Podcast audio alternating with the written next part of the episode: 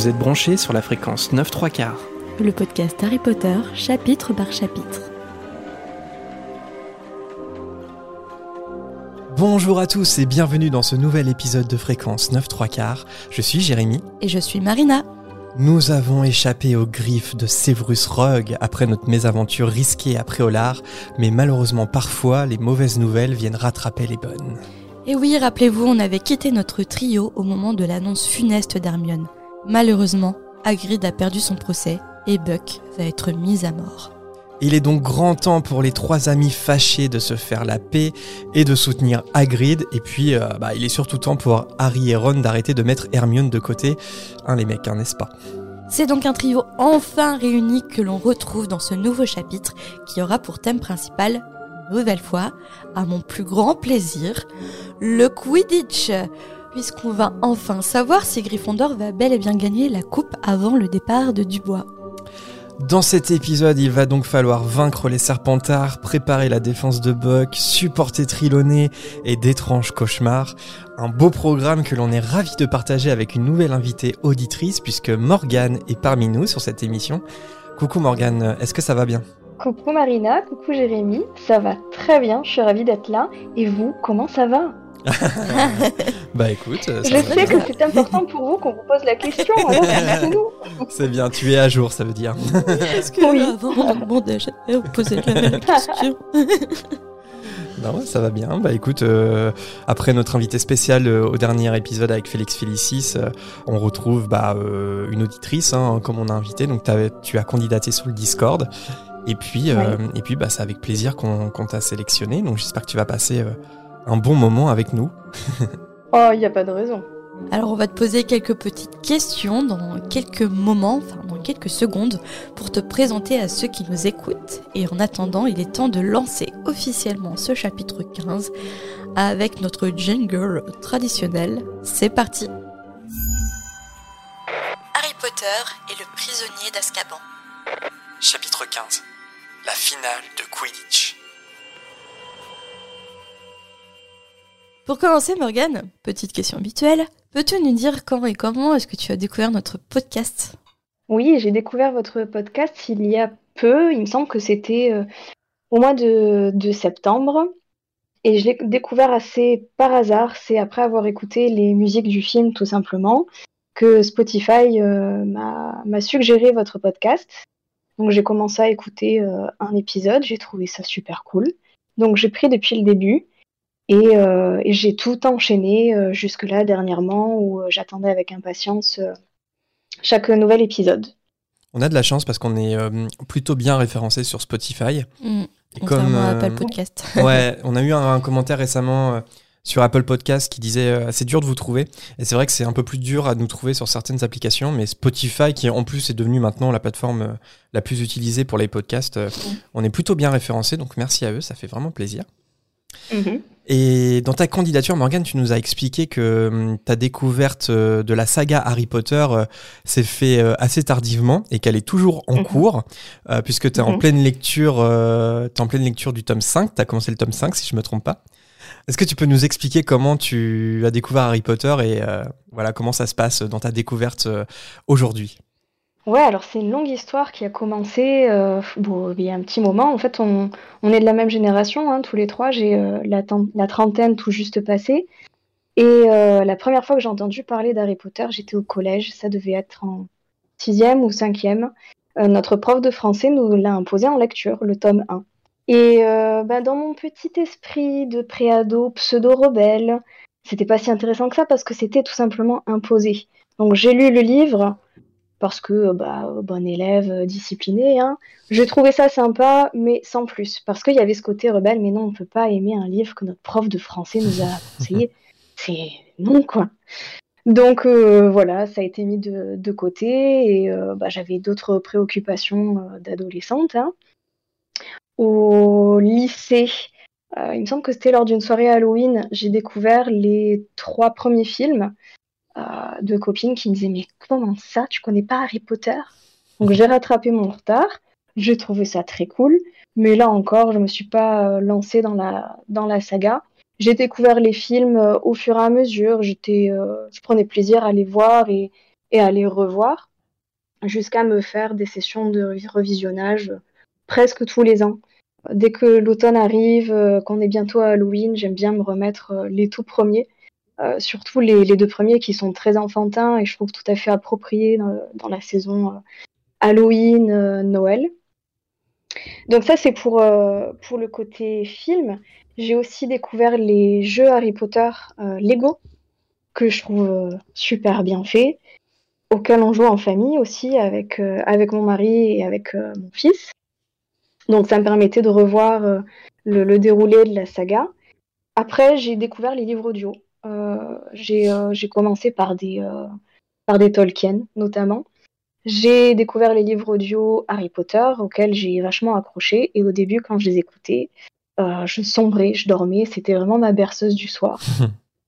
Mais bah, difficile de vraiment bien suivre la saga comme ça parce que je m'endormais, il y avait des heures qui défilaient et puis quand euh, Bernard Géraudot euh, criait d'un coup comme ça, ça me réveillait, il était 2 heures du matin, euh, j'éteignais vite le truc et puis c'était bon. Donc j'avais pas vraiment toute l'histoire en tête, bien que, j'aime beaucoup ça.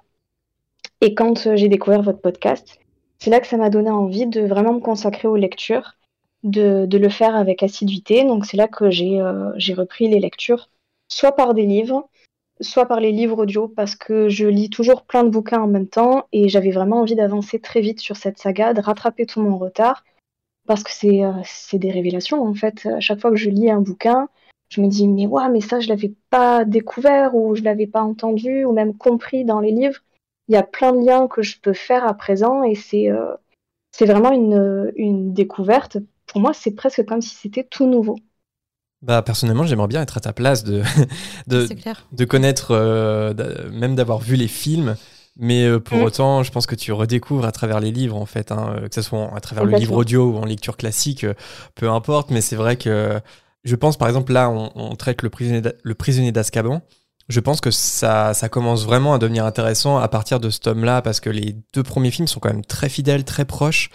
Euh, des deux premiers tomes, alors que dans le 3, on commence à s'éloigner. Pour moi, c'est à partir du 3 où il commence à y avoir un univers livre et un univers film qui euh, se mm. dissocient, où l'univers livre est beaucoup plus euh, étoffé que les, que les films.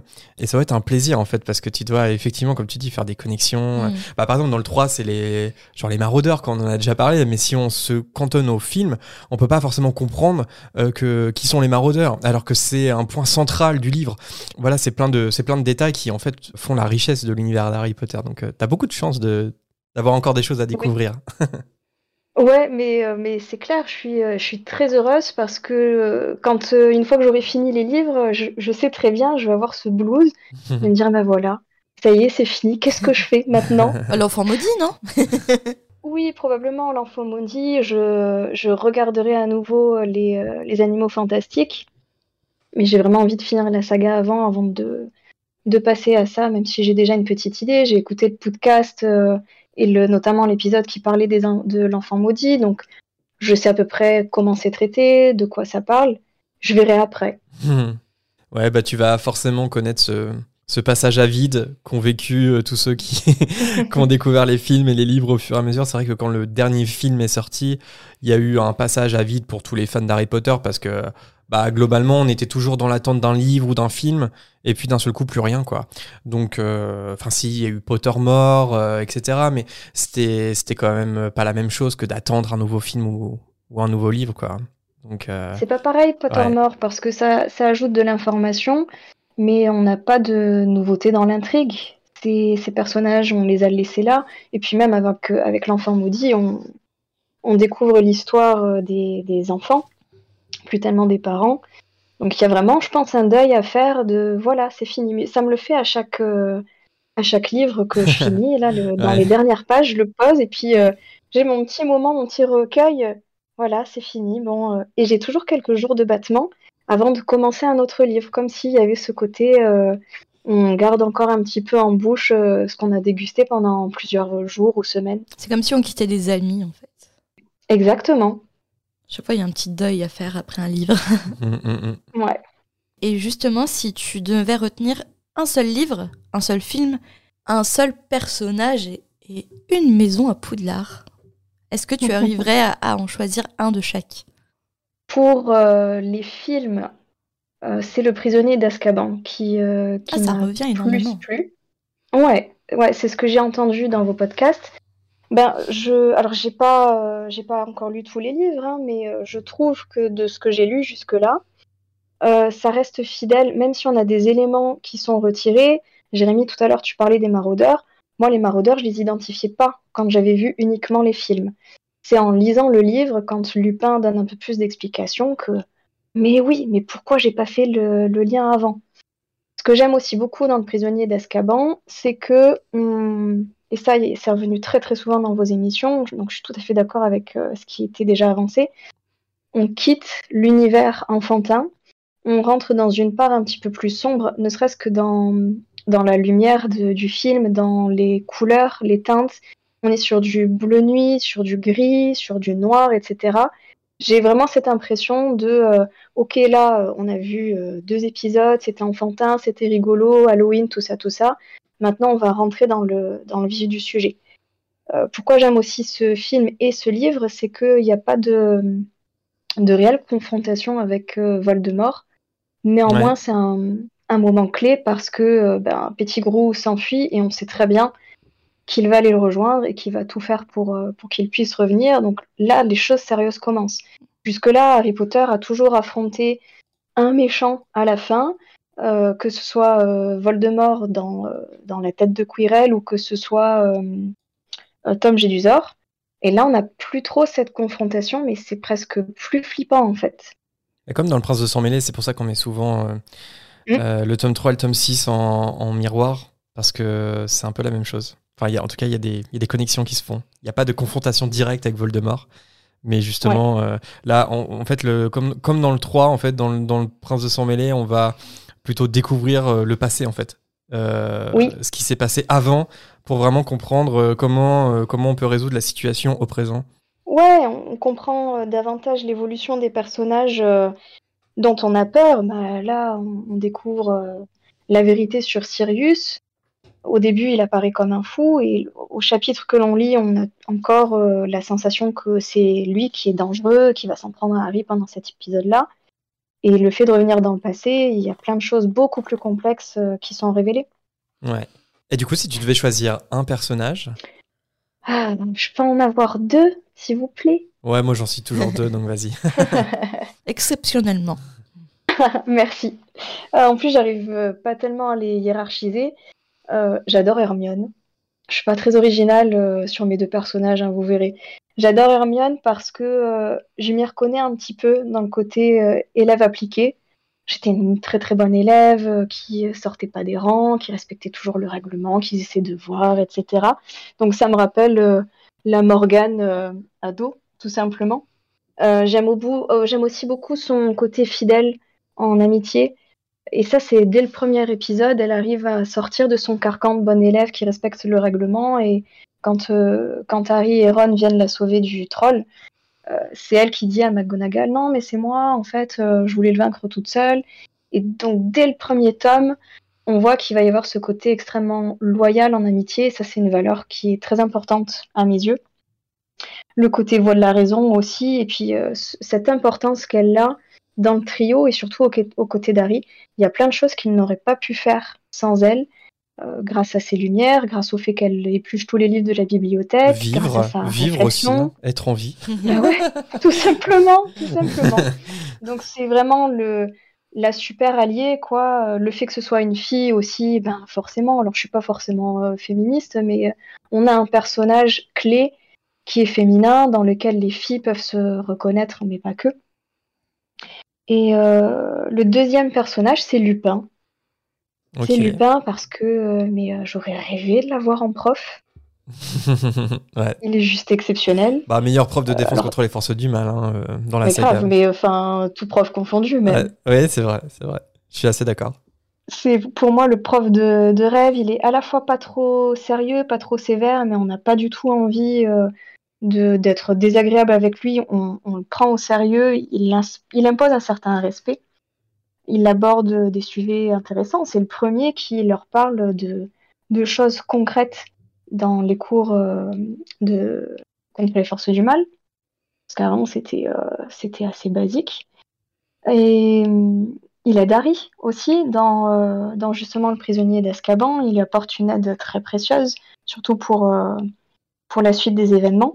Il a un côté très humain aussi, parce qu'il a cette, cette ambivalence, le fait qu'il soit un loup-garou, euh, je sais pas si je peux le dire. Euh, oui, oui, parce qu'on n'est pas en spoiler oui, alert. Oui, oui, pas de spoil. Euh, le fait qu'il soit loup-garou, ben ça, ça amène cette dualité qu'on peut tous avoir entre part d'ombre et part de lumière, tout simplement. Et mhm. je j'aime beaucoup que, que J.K. Rowling ait pensé à amener un personnage comme ça pour se dire, il y a, on n'est pas forcément tout noir, on n'est pas forcément tout blanc. Il y a des zones de gris aussi, et c'est ça qui fait notre personnalité et notre humanité.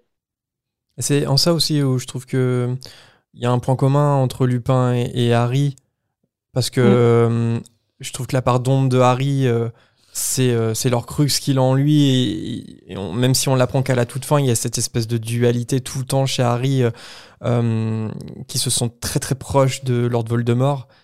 Et c'est pour ça peut-être que Lupin est plus à même de, de pouvoir le comprendre. Alors bon, déjà, c'est le seul survivant. Enfin, le seul. Non, c'est pas le seul survivant, mais pendant longtemps, on le pense.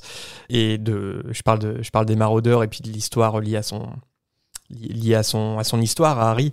Et je pense que le fait que Lupin soit un loup-garou, peut-être que, peut-être que ça aide, ça l'aide à comprendre Harry peut-être plus que les autres. Oui, sûrement. Ouais.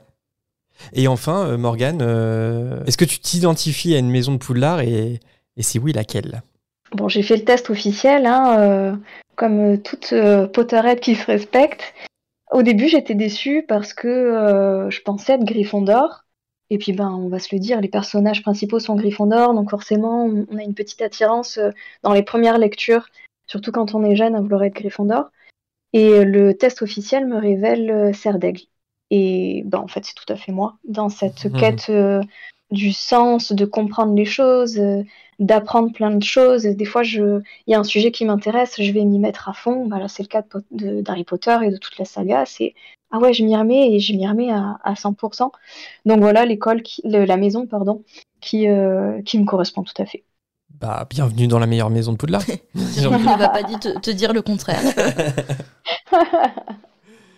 Et enfin, pour finir, juste avant qu'on entame ce chapitre, tu as toi-même euh, commencé euh, un podcast avec euh, ton fils, Matt. Est-ce que tu peux nous en dire un peu plus? Avec plaisir. Euh, bah, c'est euh, en partie vous qui nous avez motivés à le faire. J'écoute beaucoup de livres audio et de, de podcasts avec, avec Matt à côté de moi. Il faut savoir que vous me suivez dans la salle de bain le matin, au petit-déj, dans la voiture quand j'amène les enfants à l'école, quand je vais au travail.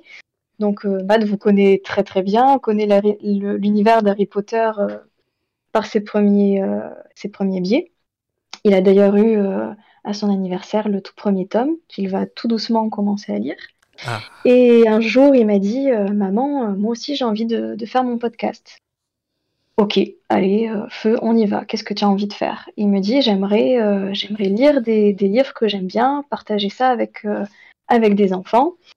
Je lui dis Ok, des podcasts qui font ça, il y en a déjà. Qu'est-ce qu'on pourrait proposer en complément.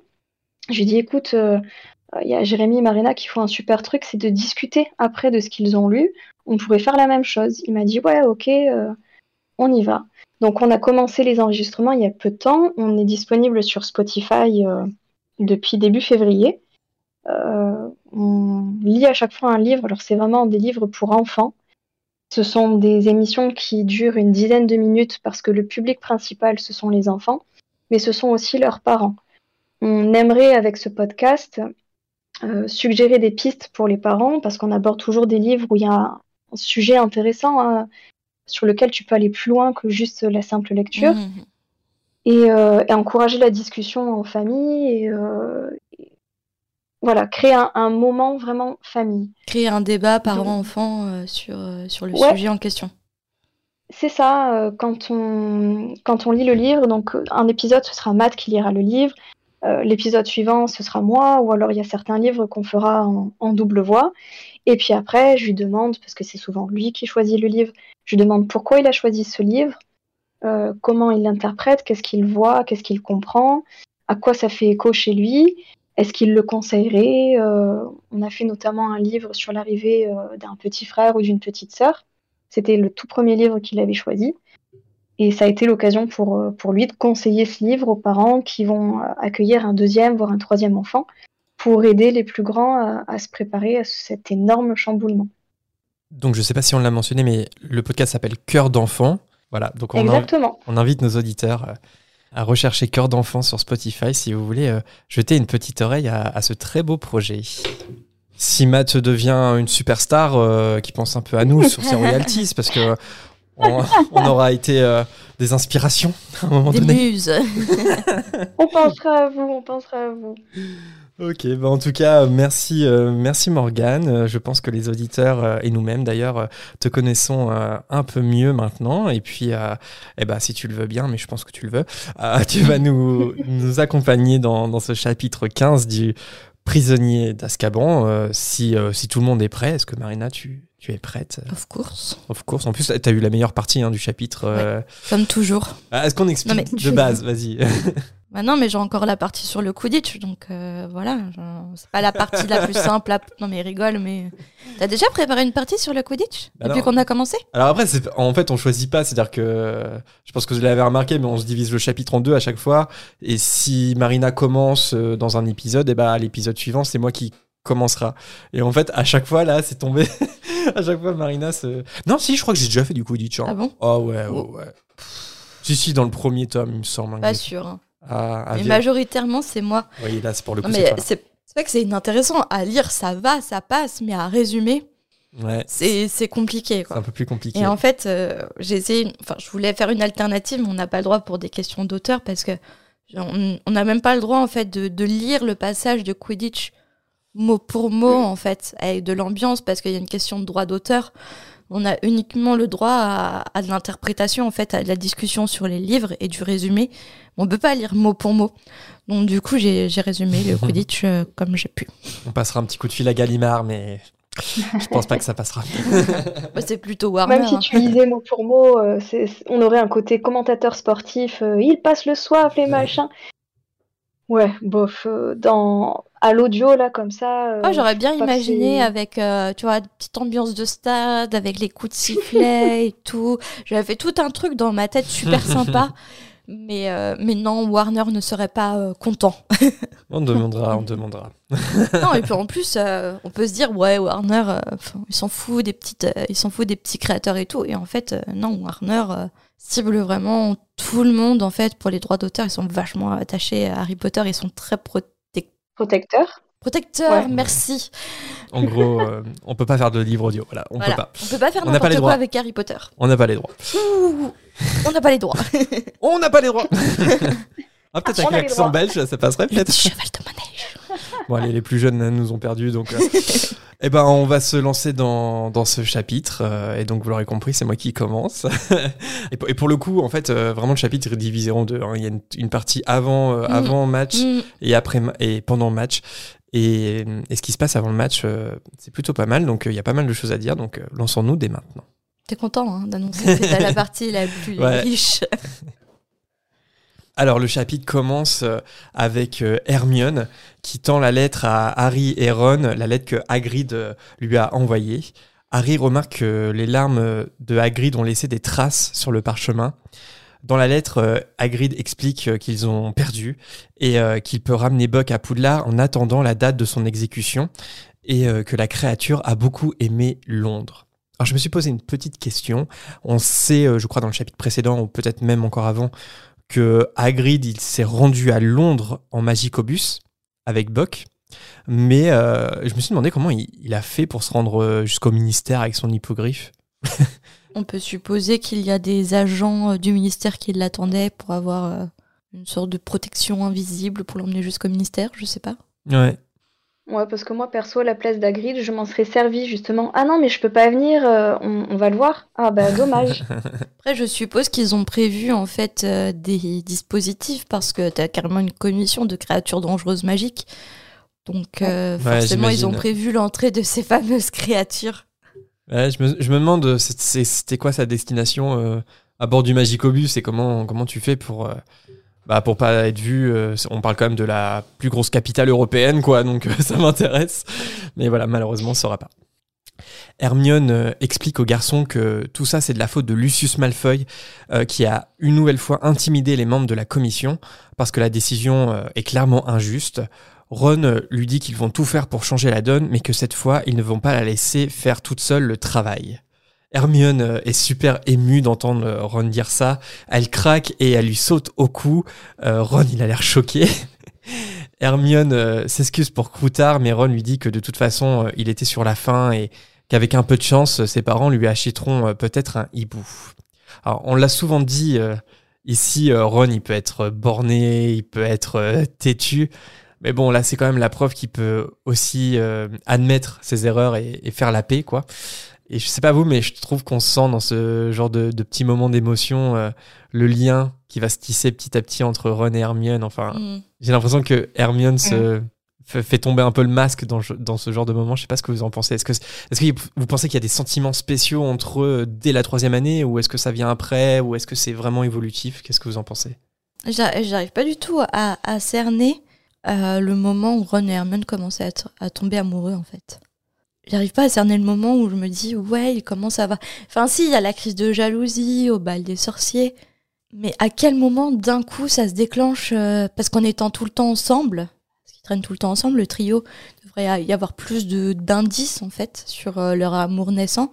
Et je trouve que la jalousie au bal des sorciers euh, elle apparaît un peu comme un cheveu sur la soupe en fait ah, je trouve pas. Moi, moi je trouve que c'est quelque chose justement de très évolutif en fait. Ah ouais? C'est justement, c'est un peu l'amour-haine. En fait, ils se chamaillent, ils se chamaillent parce que, en fait, ils le savent pas encore, mais ils sont faits l'un pour l'autre. Mm. Et, je trouve, euh, je vais même dire, mais dès la, dès leur rencontre dans le Poudlard Express en fait.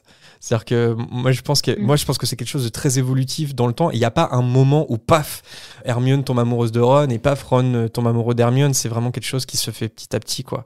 Et dans la rivalité et dans dans la bagarre des fois, quoi.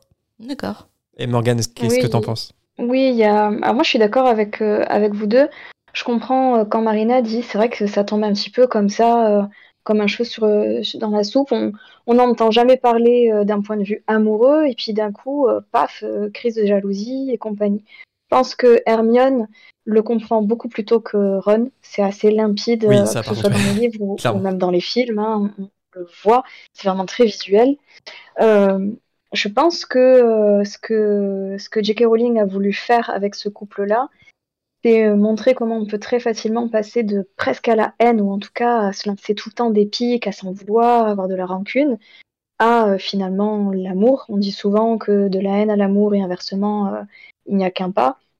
Donc c'est ça qu'elle a voulu mettre en place.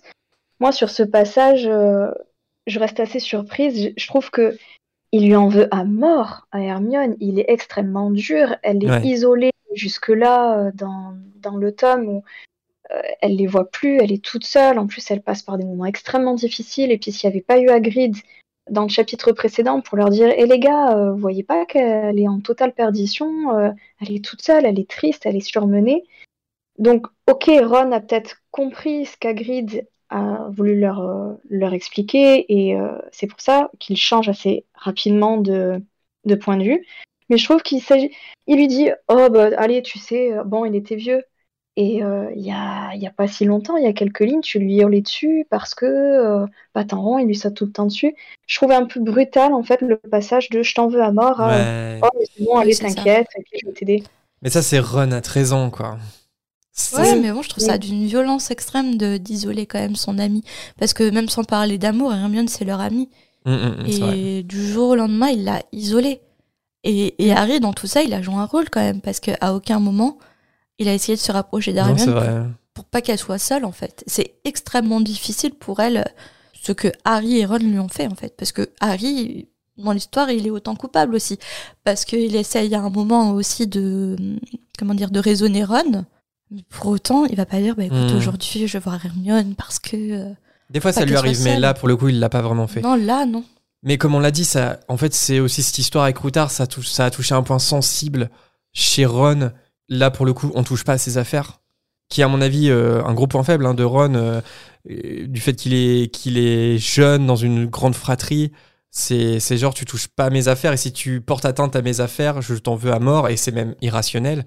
Et puis ça me fait penser aussi dans la coupe de feu quand Ron va, va pour vraiment pour la première fois en vouloir à Harry parce qu'il pense qu'il a mis son nom dans la coupe de feu parce que là aussi ça va toucher un point sensible qui est le fait que euh, Ron euh, il a toujours l'impression d'être dans l'ombre et que personne ne le regarde quoi et que les gens autour de lui sont dans la lumière et que lui il est toujours dans l'ombre. Et Ron voilà il a un peu ces tares comme ça et dès qu'on touche à ces points faibles et bah tout de suite euh, c'est disproportionné en fait complètement hein, là euh. mais il est quand même capable à un moment de se dire c'est vrai que c'est un peu bête quoi Euh, ça lui prend du temps hein. il faut quand même que Hagrid lui fasse la morale il faut quand même que Ha- Hagrid soit vraiment au bord du, du précipice quoi enfin au fond quoi pour qu'il se dise ah ouais ok ouais il y a quand même des trucs plus graves voilà mais bon il est Hermione est beaucoup plus mature que lui ça c'est évident de toute façon c'est plus approuvé Je trouve quand même très intéressant, même si ça épargne pas ces personnages-là à ce moment de, la saga, je trouve intéressant d'avoir euh, abordé cette, cette problématique qui est, à un moment donné, quand tu as un cercle d'amis, tu peux être mis à l'écart pour euh, une chose toute bête. Et quel est le rôle de chacun dans cette mise à l'écart? Là, concrètement, c'est Ron qui en veut à Hermione. Donc, lui euh, tranche et, et la met vraiment de côté. Et puis, comme vous disiez, Harry, qu'est-ce qu'il fait? Est-ce qu'il va essayer d'arrondir les angles? Est-ce qu'il va essayer de partager son temps tant que les deux n'arrivent pas à passer du temps ensemble? Est-ce qu'il va être un petit peu avec euh, Ron, un petit peu avec Hermione? Ça, je pense qu'on l'a tous à un moment donné vécu, surtout Ouais. dans l'adolescence où tu cherches un peu, où c'est euh, ton meilleur ami qui des fois peut te faire un sale coup parce qu'il n'a pas tellement conscience de ce qu'il fait. Et de, de faire lire ça à des jeunes lecteurs, ça peut peut-être leur faire prendre conscience que euh, bah ouais, des fois on, on peut blesser alors que ce sont nos amis, qu'on les aime très fort, on peut les blesser par nos actes et que c'est souvent euh, pas fait exprès, mais que le mal peut, peut être là. et Eh oui les affres de l'adolescence Puis, dans la vie d'adulte aussi, hein, on peut euh, blesser ses amis et nos proches euh, sans volonté particulière de le faire, mais, mais ça peut arriver en fait. mais là je, je trouve On que jamais à ouais. l'abri de ça. C'est vrai, mais là, je trouve qu'il y a. C'est vrai qu'il y a un comportement très juvénile, je trouve. Euh, C'est vrai que hier. Enfin, un peu irrationnel. Hier, je, hier te- je, te, je te boudais et aujourd'hui, Ah oui, euh, et aujourd'hui, on combat ensemble, quoi. C'est un peu ça. euh, Complètement. Mais en tout cas, bah, il se, il se rabiboche et moi, j'ai envie de dire, c'est le principal. Parce que ça faisait quand même euh, quelques temps, là, euh, euh, dans, nos, dans nos chapitres, qu'ils se faisaient tous un peu la, la tronche. Ça arrive à chaque tome. hein. Mais euh, moi, j'aime pas trop ces passages. Enfin, c'est toujours un peu pénant, quoi. Donc, j'aime bien quand ils se rassemblent. Le pire, c'est dans les reliques de la mort. Ouais, bah, Quand Ron pète un câble et il part, euh, là, j'ai envie de le frapper. Enfin, non, pardon, tu couperas. Pas frapper, mais. Non, je euh, couperai secouer. pas. Assume, assume, Marina. non, la violence n'est jamais une solution. Alors, à cause de la seconde intrusion de Black, le seul moyen pour Harry, Ron et Hermione de parler à Hagrid, c'est pendant ses cours de soins aux créatures magiques. Hagrid euh, est abattu et il leur explique qu'il a fait son maximum, mais euh, que pendant le procès, bah, il s'est perdu dans les notes d'Hermione avant que Lucius fasse son grand discours. Ron euh, tente de le rassurer en lui disant qu'il y a toujours le recours en appel et qu'ils vont l'aider pour ça. Alors euh, là, je me suis dit, bon, la justice dans le monde des sorciers, elle est complètement claquée au sol, mais au moins ils peuvent faire appel. hein. on peut noter quand même cet effort. C'est toujours intéressant. Mais de toute façon, Hermione dit que ça sert à rien. On a l'impression qu'il n'y a pas le système euh, d'avocat, de défense euh, Bah non, par des pas. professionnels euh, dans le monde de la magie. Ah bah clairement pas. On, on le voit avec le procès d'Harry dans, dans l'ordre du Phénix. un euh, mineur interrogé de- par le ministre de la magie. dans une pièce obscure. parce qu'il a lancé un sortilège devant un moldu qui est son cousin. Donc euh, clairement, euh, la justice magique, euh, voilà, claquée au sol. À la fin du cours, lorsque Hagrid repart après avoir accompagné les élèves jusqu'au château, Drago dit au trio que Hagrid c'est vraiment, et là je cite, un type lamentable qui pleurniche. Et là, c'en est trop pour Hermione, qui envoie sa meilleure gifle au visage de Malfoy en le menaçant de ne plus jamais traiter Hagrid de lamentable. Ron est même obligé de s'interposer pour empêcher Hermione de lui coller d'autres claques. Elle se débarrasse de Ron et furieuse, elle sort sa baguette magique sur le regard apeuré de Malfoy, Crabbe et Goyle, puis tous trois finissent par s'en aller. Bon, on est d'accord que cette scène, elle est quand même 100% satisfaisante. Je ne peux pas Est-ce dire que oui. c'est pas le moment le plus jouissif de toute la saga? C'est ça. Moi, je peux pas dire oui parce que je viens de dire que la violence n'est pas une solution. Donc, euh, Oui, c'est vrai que ça tombe un peu mal. Jérémy coupera en montage et on accepte euh, la part d'ombre et la part de lumière. Mais là, c'est excellent parce que Hermione, pour le coup, elle montre bien sa part d'ombre. Et que ce soit dans le livre ou dans le film, j'adore cette scène, j'adore ce passage. Et merci Hermione parce que ça fait quand même maintenant trois tomes qu'on attendait ça et elle le fait enfin pour nous. Quand dans le film elle dit ça fait du bien, mais ça fait du bien à tout le monde en fait. Tu vois la scène, t'es content. D'ailleurs, dans le, dans le film, c'est intéressant parce que c'est une scène qu'ils ont, qui a été adaptée, mais qu'ils ont déplacée, elle aussi. On en, on en, avait parlé dans le dernier épisode avec la scène euh, euh, quand Rock découvre la carte du maraudeur. Pareil, c'est une scène qu'ils ont gardée, mais qu'ils ont placée autrement à un autre moment dans le film. Et ça, pour le coup, c'était pas le cas dans les deux premiers scénarios. Je crois pas qu'on ait des exemples comme ça dans, dans l'adaptation du premier et du deuxième. Et c'est pour ça que l'adaptation du 3 est vraiment très bonne, je trouve, parce que même si ils ont fait des raccourcis dans l'histoire pour que ça aille plus vite, basiquement, et eh ben n'empêche que les scènes principales, voilà, ils les ont gardées d'une façon ou d'une autre. Et là, c'est un, un, autre exemple, je trouve. Et, euh, mm. et, cette scène est très bien dans les films aussi. Même si elle a un autre moment, dans un autre contexte, elle est très bien. C'est que moi, ou est-ce que vous avez déjà imaginé euh, dans votre vie d'adulte quelqu'un qui vous parlait et, euh, et vous, vous, avez imaginé lui mettre une claque à ce moment-là. Mais, mais complètement. tu regardes la personne, tu hmm, t'attends, t'attends, t'attends. Et en fait, tu penses à qu'une chose, c'est de la secouer. Moi, j'appelle ça la gifle mentale. ouais, c'est ça. Ouais, c'est ça. Moi, je l'ai déjà dit, j'adorerais avoir un retourneur de temps juste pour faire ce genre de truc. tu, tu donnes une énorme claque à quelqu'un juste pour voir sa réaction. Et après, tu remontes hop, 30 secondes dans le passé et tu rien ne s'est passé, rien ne s'est passé. Mais c'est, mais du coup, je suis, je suis bien. Par contre, moi, je propose euh, à Hermione que je lui donne des cours d'insultes.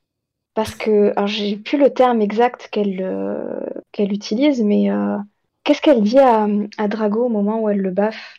Espèce de sale petit bonhomme. Oui, c'est vrai que c'est pas. voilà. c'est pas On a plus ridicule ou pas comme insulte Après, je pense que là, pour le coup, euh, bon, c'est peut-être un choix euh, à la base de J.K. Rowling, mais euh, ça doit être aussi un choix d'édition, en tout cas pour que ça reste dans la catégorie jeunesse. Il faut pas mettre trop de gros mots, il faut que ça reste euh, dans un langage châtié. Ouais. Oui, mais tu peux insulter euh, sans gros mots. Moi, je, bah, je fais ça avec mon fils des fois parce que il est dans, dans l'âge. Alors non, c'est pas lui que j'insulte. Hé hey, Matt, sale petit bonhomme.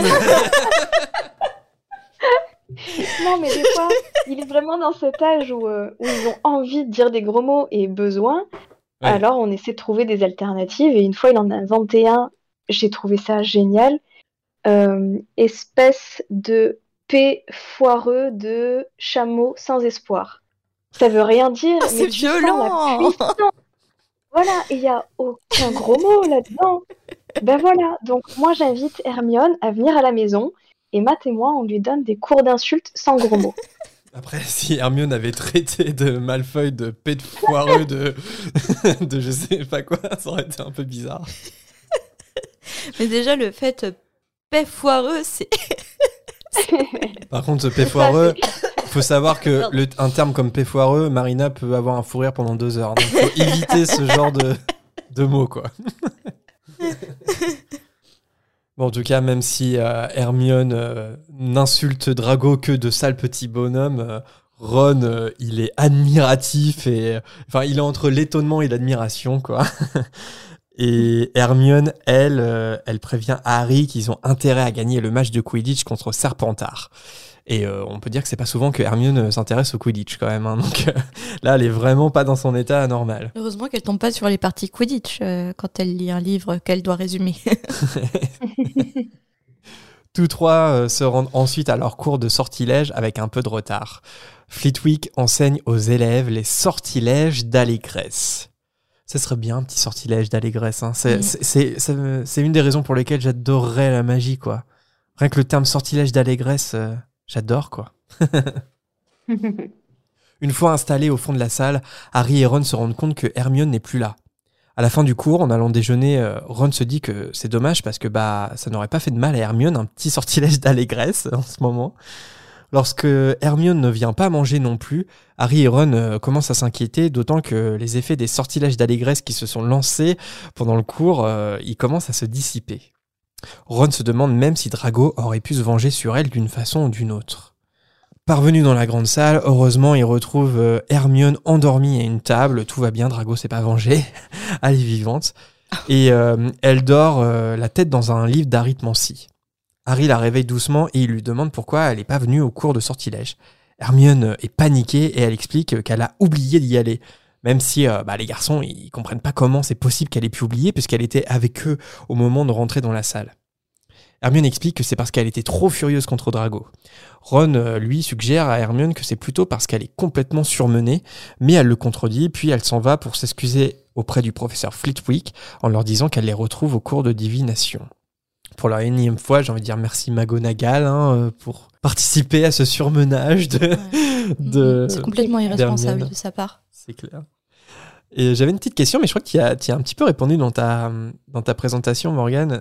Est-ce que euh, vous étiez bon élève euh, à l'école? Est-ce que vous étiez plutôt team, team Hermione ou team Harry, euh, Harry Ron? Je crois que Morgane, toi, tu disais que tu étais plutôt bon élève et c'est pour ça aussi que tu, tu peux t'identifier à, à Hermione sur ce côté-là. Ouais, j'ai toujours globalement été euh, une très bonne élève. Euh, le, ouais, ça s'est fait euh, sans, sans trop de, de difficultés. Après, avec l'âge, forcément, je consacrais un peu moins de temps. euh, Enfin, je faisais le, le minimum syndical, on va dire, mais j'avais aussi d'autres préoccupations. Mais c'est vrai que j'ai toujours été. euh, Enfin, j'ai jamais ne, ne pas faire mes devoirs, arriver en cours sans avoir fait mes devoirs, sans avoir révisé, ça m'arrivait pas. Répondre à un prof, ça m'est jamais arrivé non plus. Je- la bonne élève qui faisait pas de vagues, euh, qui faisait son petit train euh, comme ça. Et toi, Marina, quel type d'élève tu étais? Euh, moyenne. Voilà. Moyenne plutôt genre Harry, du coup, je dirais. Euh, ouais. En fait, le problème, c'est qu'au au collège, euh, lycée, je faisais le minimum syndical. Et contrairement à Morgane, ça m'est souvent arrivé de venir sans avoir fait mes devoirs, sans avoir révisé. à la fac également. Mais ouais, et, et- et ça m'énerve parce que avec le, avec le recul, tu vois, je me dis, euh, j'aurais pu faire plus, quoi. Mais c'était juste que j'avais tellement d'autres préoccupations, euh, comme tous les ados et les jeunes adultes, que je mettais ça au second plan. Bon, c'est pas pour autant que j'ai pas réussi mes études, mais j'aurais pu être meilleure élève. Hmm. Voilà. Et toi? Bah, moi, en fait, j'étais plutôt, euh, plutôt studieux, hein. Mais pas au point d'Hermione, en fait. C'est-à-dire que j'arrive pas à m'identifier vraiment à Hermione sur ce coup-là, parce que, en fait, moi, le, le truc, c'est que j'étais studieux parce que je voulais pas décevoir mes parents et je voulais pas décevoir mes profs. En fait, j'a- j'a- j'avais envie qu'on me remarque le moins possible. Donc, du coup, de Mhm. pas d'avoir des mauvaises notes, c'est se faire remarquer, quoi, quelque part. donc, du coup, j'étais très timide, très réservé. Donc, euh, alors que Hermione, elle, c'est vraiment une envie d'être la meilleure. Tu vois, de, Mm. de vraiment Mm. tout savoir. Moi, j'avais pas forcément cette envie-là. D'ailleurs, j'ai jamais vraiment aimé les cours. J'ai jamais, et surtout le collège, c'était, c'était une horreur. Mais euh, j'ai toujours été très bon élève parce que, euh, parce que je voulais faire les choses bien, quoi. Voilà. Donc, euh, En fait, j'ai toujours trouvé le système, le système scolaire hyper arbitraire et laissait peu de chance. En fait, on n'a pas tous la même méthode d'apprentissage. Et le problème, c'est que c'est uniforme dans le système scolaire. Surtout la méthodologie, en fait. Si tu suivais pas la méthodologie des profs, Ça si dépendait tu sur quel pas prof, le, après, le hein. système. Ouais, mais d'une manière générale. ouais, après, t'as un programme. Il faut respecter le programme. Et T'as Il faut une méthode ça- d'apprentissage, c'est comme ça, c'est pas autrement. À mon époque, aujourd'hui, je sais pas, mais ça prenait pas en compte euh, la situation de l'élève, euh, la situation familiale, par exemple, ou autre. Et, euh, et donc, du coup, il y a toujours eu des inégalités, je trouve, dans le, dans le système scolaire, et ça m'a toujours un peu euh, choqué. Même à la fac, euh, cette Hmm. histoire Mm. euh, de suivre bêtement une méthodologie, de devoir Mm. bêtement Oui, ça, par contre, oui, à la fac. euh, ouais. ressortir son cours. Et si tu ressortais pas ton cours dans tel ordre, moi il y a un prof qui m'a déjà dit non mais en fait euh, ton cas pratique était super, t'as eu toutes les bonnes réponses, mais t'as pas la moyenne parce que t'as pas suivi la méthodologie. Mais dans, dans mon métier d'aujourd'hui, si le fond est bon, si je si, si je comment dire si je traite un dossier avec les bonnes informations avec mon client, le client il s'en fout que j'ai suivi une méthodologie appris à la fac ou au collège ou au lycée quoi. Le principal c'est la passion que tu mets dans ton métier et, et les éléments que tu apportes quoi, mais pas. Oui, je alors là à chaque fois j'ai un coup de gueule en ce moment dans le C'est podcast. tellement facile. Oui, je m'énerve toute seule. Et là, c'est le, le, le coup de gueule contre le système scolaire. Je sais pas pourquoi. Mais c'est vrai, merde. Parce que moi, je me rappelle, au collège, on m'avait dit euh, Tu pourras pas faire d'études générales, tu pourras pas faire tel métier, machin. Bah, j'ai fait des études de droit. Aujourd'hui, je suis hyper investie dans mon métier. Je fais ce que j'aime. Et je suis toujours tombée sur des profs dans un système qui n'était pas ouvert à d'autres méthodes. Et aujourd'hui, ben, je suis la preuve que malgré ce que les profs disent qu'on réussira jamais dans notre vie ou autre, eh ben si on réussit, si on a la force de le faire, la volonté, euh, oui. Et n'écoutez pas vos profs euh, qui vous rabaissent à chaque fois. Euh, c'est des gens qui sont malheureux dans leur vie, voilà. Mais tu as, tout à fait raison, Marina. Moi, je voudrais rebondir sur deux choses. ben, malheureusement, ça n'a pas tellement changé. Mon fils est en CE2 euh, cette année. Et euh, ben, on a toujours ce, cadre qui est imposé aux instituts même. C'est-à-dire que même les instituts qui voudraient faire autrement euh, ben, ont des, classes avec beaucoup d'enfants, avec beaucoup d'enfants avec des niveaux différents, des méthodes d'apprentissage, des capacités d'apprentissage qui sont totalement mmh. différentes. Il y en a un qui aura besoin de très concret, l'autre qui va saisir dès que tu lui parles de théorie, c'est bon, mais du coup, euh, bah, tu peux pas le laisser dans un coin, il faut avancer. Donc c'est très compliqué. Ma mère étant instite, j'ai pu le voir un petit peu de l'intérieur et échanger plusieurs fois avec elle à ce sujet. On est toujours malheureusement dans ce système-là. Euh, d'autres écoles ont été créées. Il y a la méthode Montessori notamment mmh. qui en inspire beaucoup, qui permet d'aller avec le rythme de l'enfant, euh, aborder exactement les mêmes thématiques, mais peut-être pas exactement au même moment et de la même manière. Mais au final, c'est ce que tu dis, Marina. Ce qui compte, c'est d'avoir compris et euh, bah, peu importe euh, si, ta méthode à toi, elle est bonne et que tu arrives à un bon résultat, euh, euh, c'est l'essentiel. La deuxième chose, c'est que bah, moi aussi, je me souviens que mon prof d'histoire géo de seconde, je crois, ça m'avait marqué. Il avait dit à mes parents que j'étais pas assez mature et que ce serait peut-être intéressant de me faire redoubler pour que je gagne en maturité d'un point de vue travail et que ce soit plus facile pour moi, etc. Et ben là, j'ai envie de l'appeler des fois et lui dire bah tu sais, je suis psychologue au fait, ça se passe très bien pour moi. J'ai un master, euh, tout va bien euh, et j'ai bien fait de pas t'écouter et de, de, continuer ce que je voulais faire quoi. Est-ce que je peux te prendre en consultation euh, parce que je bien reçois, je je, je t'invite monsieur on peut parler Mais de bien ton sûr, passé.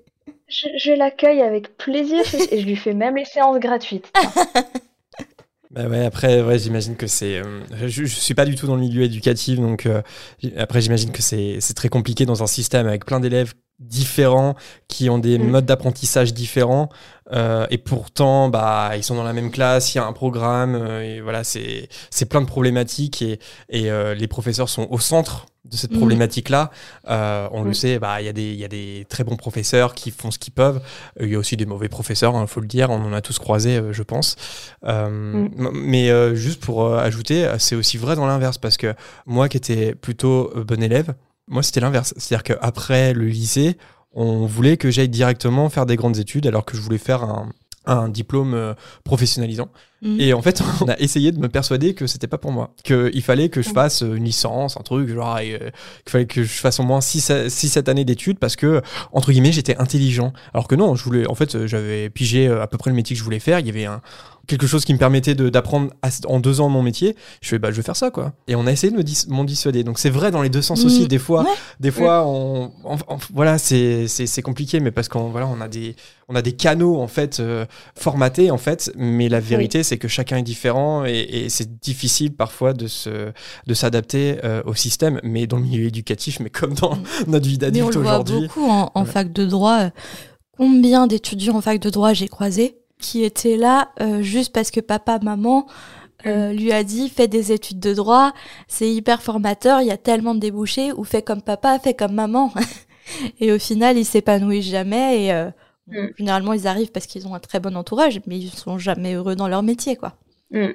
Bah, ce qui est sûr, en tout cas, c'est que euh, Poudlard euh, n'est pas exempté de, de, de, toutes ces questions qu'on se pose, parce que clairement, Poudlard n'est pas un modèle hein, dans l'éducation. Et je pense à certains, euh, certains profs, hein, notamment. Et justement, le prof qu'on va retrouver dans la suite du chapitre, c'est le professeur Triloné. Petite inspection académique serait, la bienvenue hein, pour ce professeur Triloné. Et le thème euh, du cours euh, de divination qu'on retrouve, ce sont les boules de cristal. Et euh, justement, Harry est rassuré de voir que l'étude des lignes de la main s'est terminée parce qu'il en avait assez de voir Triloné s'évanouir à chaque fois qu'elle regardait la sienne. Le professeur fait son entrée et elle explique aux élèves qu'elle a décidé de commencer l'étude des boules de cristal plus tôt que prévu parce que son troisième œil lui a informé que ça serait le sujet de leur examen de fin d'année. Hermione marmonne que c'est n'importe quoi puisque c'est elle-même qui choisit le sujet des examens. Ron commence à être pris d'un fou rire pendant euh, les consignes de Triloné avant que les travaux pratiques commencent. Harry euh, se sent vite ridicule à contempler euh, la boule puisqu'il n'y voit rien, sans compter les soupirs d'Hermione et les rires de Ron. Ça a l'air d'être cool cette ambiance un peu quand même de cours de divination avec avec tes amis, un qui voilà qui est énervé par comment le cours se déroule, l'autre qui n'en a rien à faire et qui est en plein fou rire. Enfin voilà, enfin c'est le cours d'art plastique. Ouais, ça me, rappelle, ouais, ça me rappelle un peu mes cours d'art plastique au collège, ouais. Ouais, j'ai eu quelques cours comme ça et, euh, et c'est des très bons souvenirs. Ouais, voilà. Moi, ça me rappelle quelques cours euh, où, où, personne n'en a rien à faire, t'as rien appris, mais qu'est-ce que c'était des bons moments, quoi. Et t'as des œuvres d'art présentées complètement what the fuck? C'est ça. Moi, c'était mes cours de physique euh, au lycée, parce que j'étais littéraire, et mais ça me passait tellement au-dessus. Alors, c'était les cours pendant lesquels j'écrivais des chansons avec mes copines pour notre futur groupe de musique, qui n'a jamais vu le jour d'ailleurs. Vous êtes content de savoir ça hein? Mais oui, voilà, c'est en fait euh, voilà, un cours où, où tu as des discussions qui n'ont rien à voir avec le sujet du cours. Mm. Et, et, voilà, c'est les meilleurs souvenirs. Ces petits moments de liberté euh, mm. et aussi euh, un peu d'insolence. Voilà, c'est important aussi hein, dans, dans l'adolescence. C'est important d'avoir ces, ces passages-là. Au bout d'un moment, Harry demande aux deux autres s'ils ont vu quelque chose dans la boule de cristal, et Ron répond que oui, il y a une trace de brûlure sur la table. Le professeur euh, finit bientôt par se rendre euh, auprès d'eux et elle leur demande s'ils ont besoin de son aide. Ron répond que non, parce que clairement la prédiction dans la boule est évidente et euh, bah, il va y avoir beaucoup de brouillard cette nuit. je crois que c'est la meilleure vanne de Ron. du livre, ça c'est sûr, mais je crois que c'est la meilleure vanne de Ron de toute la saga. Harry et Hermione éclatent de rire évidemment, et Triloné s'indigne, de même que ses fangirls Parvati et Lavande, comme d'habitude. Puis elle affirme voir quelque chose dans la boule, et comme Harry s'y attend, il s'agit une nouvelle fois du Sinistros qui s'approche de lui. À ce moment-là, Hermione n'en peut plus et elle dit au prof que ça suffit et que ça en devient ridicule. Alors le niveau d'insolence là quand même est assez élevé quoi, de mm. dire à un prof, euh, en gros euh, la ferme quoi. Et en plus de la part d'Hermione, c'est ça, exactement badass quoi. Triloné et Parvati Lavande aussi lancent un regard noir à Hermione et euh, le professeur Triloné euh, balance à Hermione d'un ton froid que de toute façon, dès le premier cours, elle a remarqué qu'Hermione n'avait aucun don pour la voyance et qu'elle est même l'élève la plus terre-à-terre qu'elle ait jamais vue. Après un moment de silence euh, gênant, Hermione prend ses affaires et elle se lève en manquant de faire tomber Ron. Elle dit que dans ce cas, elle laisse tomber, puis elle s'en va en ouvrant la trappe d'un bon coup de pied. Alors le départ de Hermione provoque une gêne dans toute la classe pendant un moment, avant que Lavande fasse remarquer à voix haute au professeur Triloné qu'elle avait prédit que quelqu'un allait les quitter à tout jamais aux alentours de Pâques. Le professeur confirme avec émotion que, en effet, elle savait qu'Hermione allait les quitter et que son troisième œil est parfois un fardeau. Quelle comédienne, sérieusement, cette euh, professeur Triloné, quoi. Ron fait remarquer à Harry que Hermione a l'air déchaînée en ce moment, et euh, lui, Harry, et se demande si un Sinistro s'est bel et bien apparu à Triloné vu que ses prédictions s'avèrent être vraies. Et que c'est franchement pas le bon moment avec la finale de Quidditch qui arrive. Bah ouais, parce que le Quidditch, quoi. Je veux dire, si je dois crever. Quidditch avant tout. Ouais, c'est ça. Si je dois crever, ça peut être bien après la finale, quoi. S'il vous plaît, euh, ça serait pas trop mal. Je vais faire une vieille référence, mais ça me fait penser à un commentateur de football de notre enfance. et J'ai perdu le nom. Jean-Michel Larquet. Thierry Roland. Oui, voilà. Tu vois, c'est bon, à la Coupe du Monde, je peux mourir tranquille, c'est bon. c'est ça, c'est. Euh... Harry, c'est. La France est championne du monde. Ah bah après avoir vécu ça, on peut mourir tranquille. On parle le plus tard possible, mais on peut mourir tranquille. tu vois. C'est les vacances de Pâques euh, à Poudlard, mais les élèves de troisième année ont tellement de devoirs à faire que ça ne ressemble pas vraiment à de vraies vacances. Neville est au bord du burn-out et euh, Simus, euh, il veut limite créer un syndicat et faire grève. mais la pire, c'est Hermione qui est débordée, même après avoir lâché la divination. Elle veille très tard le soir dans la salle commune pour étudier et elle est toujours la première arrivée à la bibliothèque le matin. Ses cernes commencent même à ressembler à celles de Lupin. Ron, lui, il tient sa promesse et il passe du temps à s'occuper de la défense de Buck entre ses devoirs en se plongeant dans de grands livres. Durant son temps libre, c'est le Quidditch qui occupe surtout Harry, d'autant que Dubois le submerge de plus en plus d'explications stratégiques. L'enjeu est de taille parce que si Gryffondor veut avoir une chance de remporter la coupe, il faut qu'il gagne avec plus de 200 points d'avance. Et donc il faut que Harry attrape le vif d'or uniquement si l'équipe mène d'au moins 50 points. Parfois, Harry, il est même obligé de hurler contre Dubois pour qu'il arrête de le lui rappeler sans cesse. Tout Poudlard euh, semble être euh, animé par le Quidditch et euh, la rivalité entre Harry et Drago n'a jamais été aussi tendue. Entre Gryffondor et Serpentard aussi d'ailleurs, si bien que des incidents éclatent dans les couloirs et des élèves finissent même à l'infirmerie après s'être battus. Alors, franchement, depuis quelques chapitres, je critique le chapitre, mais là, c'est là qu'on voit vraiment que c'est ça peut vraiment être une plaie, quoi. Le Quidditch, moi, je suis assez d'accord avec Hermione là-dessus. Un peu comme le foot dans le monde module, c'est-à-dire que quand ça, ouais, voilà, quand, quand ça, attire, euh, ouais, quand ça déchaîne les passions et la violence, comme les exemples là, c'est, je trouve ça vraiment, mais tellement ridicule, quoi. Je veux dire, je, je vois pas du tout l'intérêt. Genre, je comprendrais jamais euh, tout ce qui est violence dans les stades et compagnie. C'est vraiment quelque chose qui me dépasse. Je comprendrais jamais cette euh, bêtise. Mm. ouais, c'est le côté très nul de alors oui, du foot, mais ça peut être aussi d'autres sports. C'est de passer de quelque chose où tout le monde va, euh, va s'impliquer. Mais voilà, le, toute la maison Gryffondor qui est derrière son équipe, c'est très beau.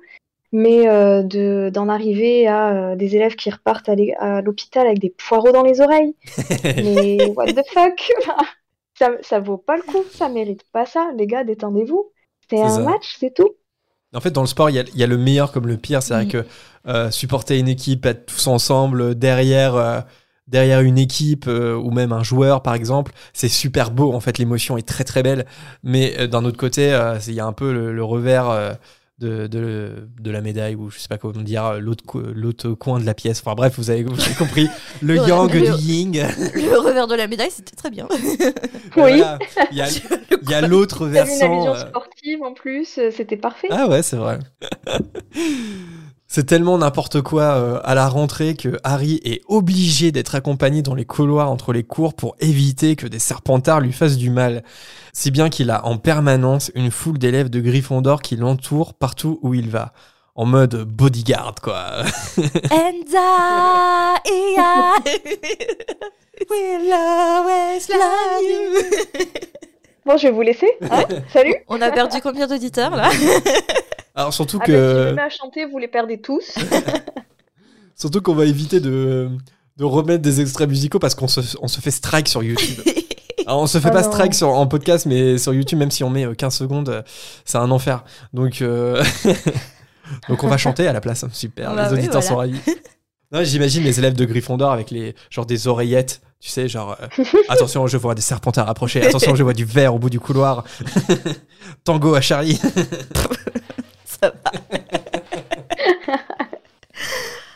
Dommage, vous avez pas vu. Euh, dommage qu'il n'y ait pas la vidéo parce qu'elle était vraiment à fond avec sa petite oreillette. Là, il la tenait avec sa main.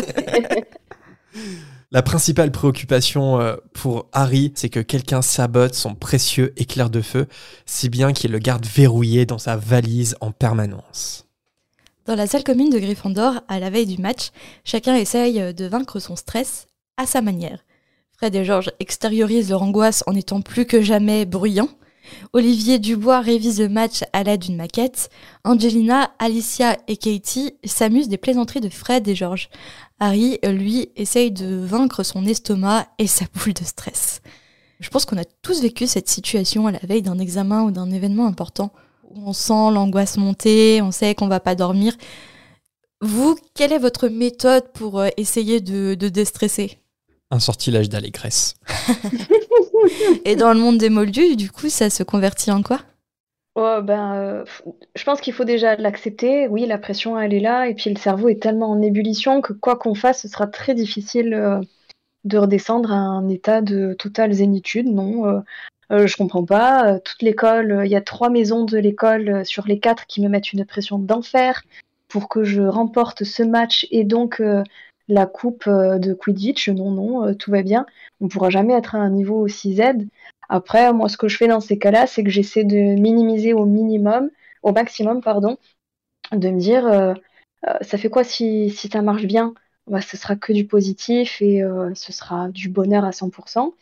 Et, et si ça marche pas, et eh ben, il y aura déjà eu l'expérience de l'avoir fait, d'avoir donné mon maximum.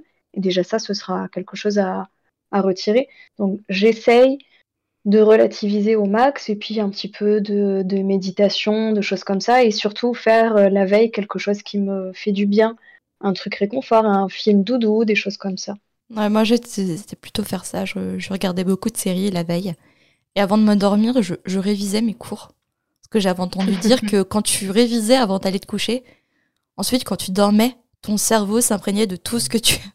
Alors, j'essayais même. Le problème, c'est que j'essayais même quand je révisais pas, mais j'apprenais, tu vois, la veille et j'avais un examen. Sauf que là, ça marche pas, tu vois, t'apprends pas Non, ça marche pas comme ça. J'ai déjà testé, ça ne marche pas. On n'est pas des machines. Hein.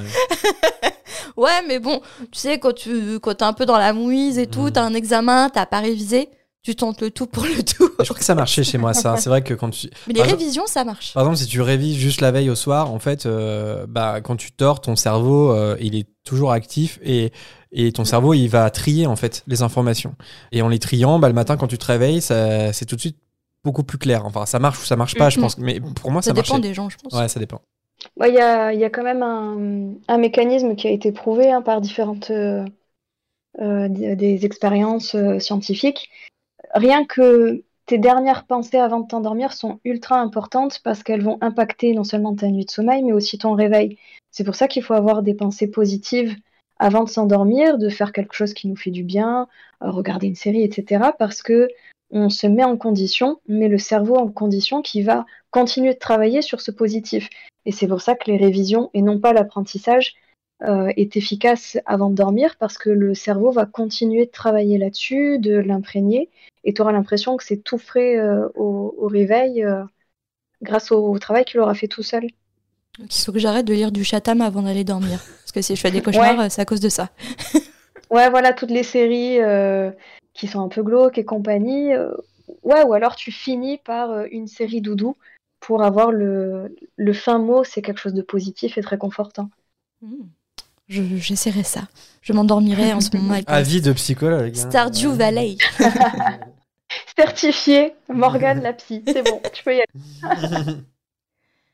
Alors, euh, c'est un soulagement pour tout le monde quand Olivier Dubois demande euh, à tout ce petit monde euh, d'aller au lit. Avant chaque événement important qui nous apporte de l'angoisse, Harry fait des cauchemars la nuit précédant le match. Soit il avait oublié de se réveiller, ou pire encore, l'équipe de Serpentard arrivait avec des dragons et Harry n'avait même pas son éclair de feu pour le sortir de là. Et dans son rêve, Harry chute et ça le réveille en fait. C'est une impression hyper désagréable. Et ça le réveille, mais, quand même un peu un certain temps avant de s'apercevoir que tout ça n'était que de mauvais rêves. Justement parce que Harry euh, s'est euh, endormi sur des mauvaises pensées, c'est pour ça. Il n'a pas écouté nos conseils. Voilà. Pour se remettre de ses émotions, Harry se lève discrètement pour boire un verre d'eau. Et c'est en observant le parc calme qu'il aperçoit un animal. Le Sinistros? Non, pas maintenant Il n'a pas encore gagné la Coupe de Quidditch, je peux pas mourir maintenant. On le rappelle. Une fois ses lunettes mises, il s'aperçoit qu'en fait c'est pas qui marche à la lisière de la forêt, mais n'est pas tout seul. Non, maintenant il marche tranquillement sur la pelouse, accompagné d'un énorme chien noir. Harry réveille Ron pour qu'il voit ce qu'il est en train de voir. Mais le temps de réveiller Ron, je pense qu'il est très difficile à réveiller, le chat et le chien ont disparu. Et Ron recommence à ronfler à nouveau. On dirait moi. ce, qui est, intéressant... Pardon. ce qui est intéressant, c'est qu'à ce moment-là, en fait, euh, Harry, euh, il relativise, en tout cas. C'est-à-dire qu'il se dit, bah, attends, c'est quand même bizarre parce que cet énorme chien noir, euh, euh a l'air de le voir. Ouais, et, du coup, il se dit, attends, si Patenron le voit, est-ce que du coup, c'est un signe de mort pour Patenron que pour moi? C'est ça, parce que s'il avait vu le chien noir et sans, sans le chat, il l'aurait très mal vécu. Oui, mais à aucun moment il se dit, c'est pas un signe de mort, c'est un chien. Tu vois ce que je veux dire? Il implique quand même que ce chien noir est un signe de mort. Ouais, ouais. Alors que c'est c'est juste un chien. Bon, c'est Sirius, mais c'est un chien. C'est pas un bah, signe annonciateur de, de, mort en fait. Après, quand t'as un prof qui, n'arrête pas de toutes les semaines de te dire que tu vas mourir à cause d'un chien noir, euh, forcément que ça te fait cogiter quoi. En même temps, euh, Harry, euh, je vois pas pourquoi il, fait une fixation sur ça parce que il a Voldemort à ses trousses. les Serpentards le détestent. Il lui arrive tellement de choses. Enfin, il a un tueur à ses trousses. Que le, et là, il a peur d'un signe annonciateur de mort quoi. Mm. Mais T'es entouré de dangers depuis toute ta vie, mec. Le chien, c'est rien à côté. bah, en fait, je, je, pense, je pense pas que ça soit le, le- la chose dont il est le plus peur hein, en ce moment, c'est plus que il, il voit très bien euh, avec Sirius Black le mal que lui font les détraqueurs. Voldemort, évidemment, il sait qu'il est en danger constamment et du coup qu'il y ait des prédictions au-delà de ça avec une, euh, une voyante qui lui dit tu vas mourir, tu vas mourir, tu vas mourir. Je comprends quand même que ça le travaille. En fait, il n'est pas obsédé par euh, le Sinistros, mais disons que ça vient quand même en rajouter une couche à tout Mhm. ça. Est-ce que ce serait pas aussi le fait qu'il arrive. euh, euh, Il y a une sorte de méconnaissance là-dessus? Voldemort, bon, bah c'est bon, il a, il a identifié, hein, c'est lui, ok. Et là, c'est toujours. euh, Enfin, moi, si on m'annonçait, tu vas mourir dans deux semaines, euh, et puis on n'est pas trop capable de me dire euh, pourquoi, comment, je pense que je ferais aussi une fixette là-dessus parce que tu ne sais pas. Et, et là, à chaque fois qu'il voit un petit signe, euh, ça se trouve, ça pourrait, c'est même pas Sirius qui voit, c'est un autre chien, mais il va tout de suite faire le lien. ah bah tiens, c'est le Sinistros. ok, tu, tu sais quand tu as peur de quelque chose et qu'il y a beaucoup d'inconnus autour, tu te mets à voir des signes partout. On se conditionne comme avec l'horoscope, quoi. Ouais, Quand on lit un horoscope le matin, on dit Ah, Ouais, voilà, ok. Et tu fais plus attention aux petits signes en fait que tu as vus par rapport à l'horoscope. Exactement. Moi, je t'en fais des prédictions euh, tous les matins si tu veux, et puis tu, euh, c'est assez flou, et c'est ce que fait Trelawney. C'est totalement flou pour que tu puisses te reconnaître euh, là-dedans et que, waouh, c'est vrai, elle me l'avait dit. C'est comme Lavande et Parvati qui disent, ah, mais vous aviez dit euh, Bah que quelqu'un allait euh, nous quitter définitivement. Moi, j'entends quitter définitivement, j'entends mourir. Ouais. Euh, et en fait, non, c'est juste Hermione euh, qui, qui se barre parce que c'est, ça n'a pas de sens du tout. C'est Ouais. une question d'interprétation. Exactement. Le matin du match, lorsque l'équipe de Gryffondor arrive dans la grande salle, ils sont accueillis par les encouragements de la, de la plupart des maisons. Sauf Serpentard, évidemment, qui n'hésite pas à les siffler. Le plus important, c'est que quand l'équipe quitte euh, la grande salle sous les applaudissements, Harry a le droit à un petit bonne chance de la part de Cho Chang. Ouh. Alors, une fois euh, sur le terrain, moi, ce qui me fait rire, c'est que Dubois s'empresse de faire l'analyse météorologique du terrain. moi, Dubois, il me fait tellement rire. Enfin, il- D'extérieur, c'est rigolo, sa manière de faire. Mais en même temps, à vivre, ça doit être tellement toxique et oppressant, je Ah, pense. Son obsession pour le. Quidditch. Je le, je, je le vois bien mettre, euh, mettre de la salive sur son doigt, le mettre en l'air, jauger euh, le vent, Ouais. euh, la direction du vent, quel kilomètre heure. Ouais, puis il dit que le sol est dur, c'est bien, on Ouais. aura de l'élan, etc. Mais moi, le sol dur, ça me fait flipper. Si je tombe de mon balai, je vais avoir encore plus mal. Je préférerais de la bouillasse. Ça, Oui, c'est- mais attends, ce serait bien, ça. c'est pas grave, parce que si tu marques ou tu attrapes le, le vif d'or avant de chuter, c'est pas grave ta vrai. chute. Pour Dubois, vrai, le plus important, c'est de marquer et de... Voilà, c'est ça. en vrai, c'est c'est- c'est complètement ça. oui. On n'annule pas le Quidditch. Bah ouais. Moi, je pense quand même, et vous en parlez depuis le début, que cette école, elle est juste hyper dangereuse. Et le jour où Matt reçoit sa lettre pour Poudlard, je la planque. Il est hors de question Ah, que tu vas je faire le une oncle Vernon. Ah, c'est ça. Quoi, quelque chose de bizarre. Mais non, pas du tout. Tout est normal. Attention, tu risques surtout de faire un obscurial. Mais bon. Ouais, ouais, c'est vrai. C'est peut-être euh, plus difficile à gérer qu'un un bras cassé, il y a du poussos, etc. Ouais, c'est vrai. Allez, ok, je non, au pire, tu prendras euh, Jérém en bodyguard. Il a l'oreillette de prêtre déjà, il, il va protéger Matt. N'importe quoi. Bon, en tout cas, après avoir mis le petit doigt en l'air pour euh, jauger la qualité de l'air, Dubois invite euh, tous ses joueurs à, à le rejoindre dans le vestiaire. Et pour une fois, pas de discours, tout le monde enfile sa tenue dans le silence le plus pesant. Et c'est parti pour la partie de Quidditch. Allez, courage.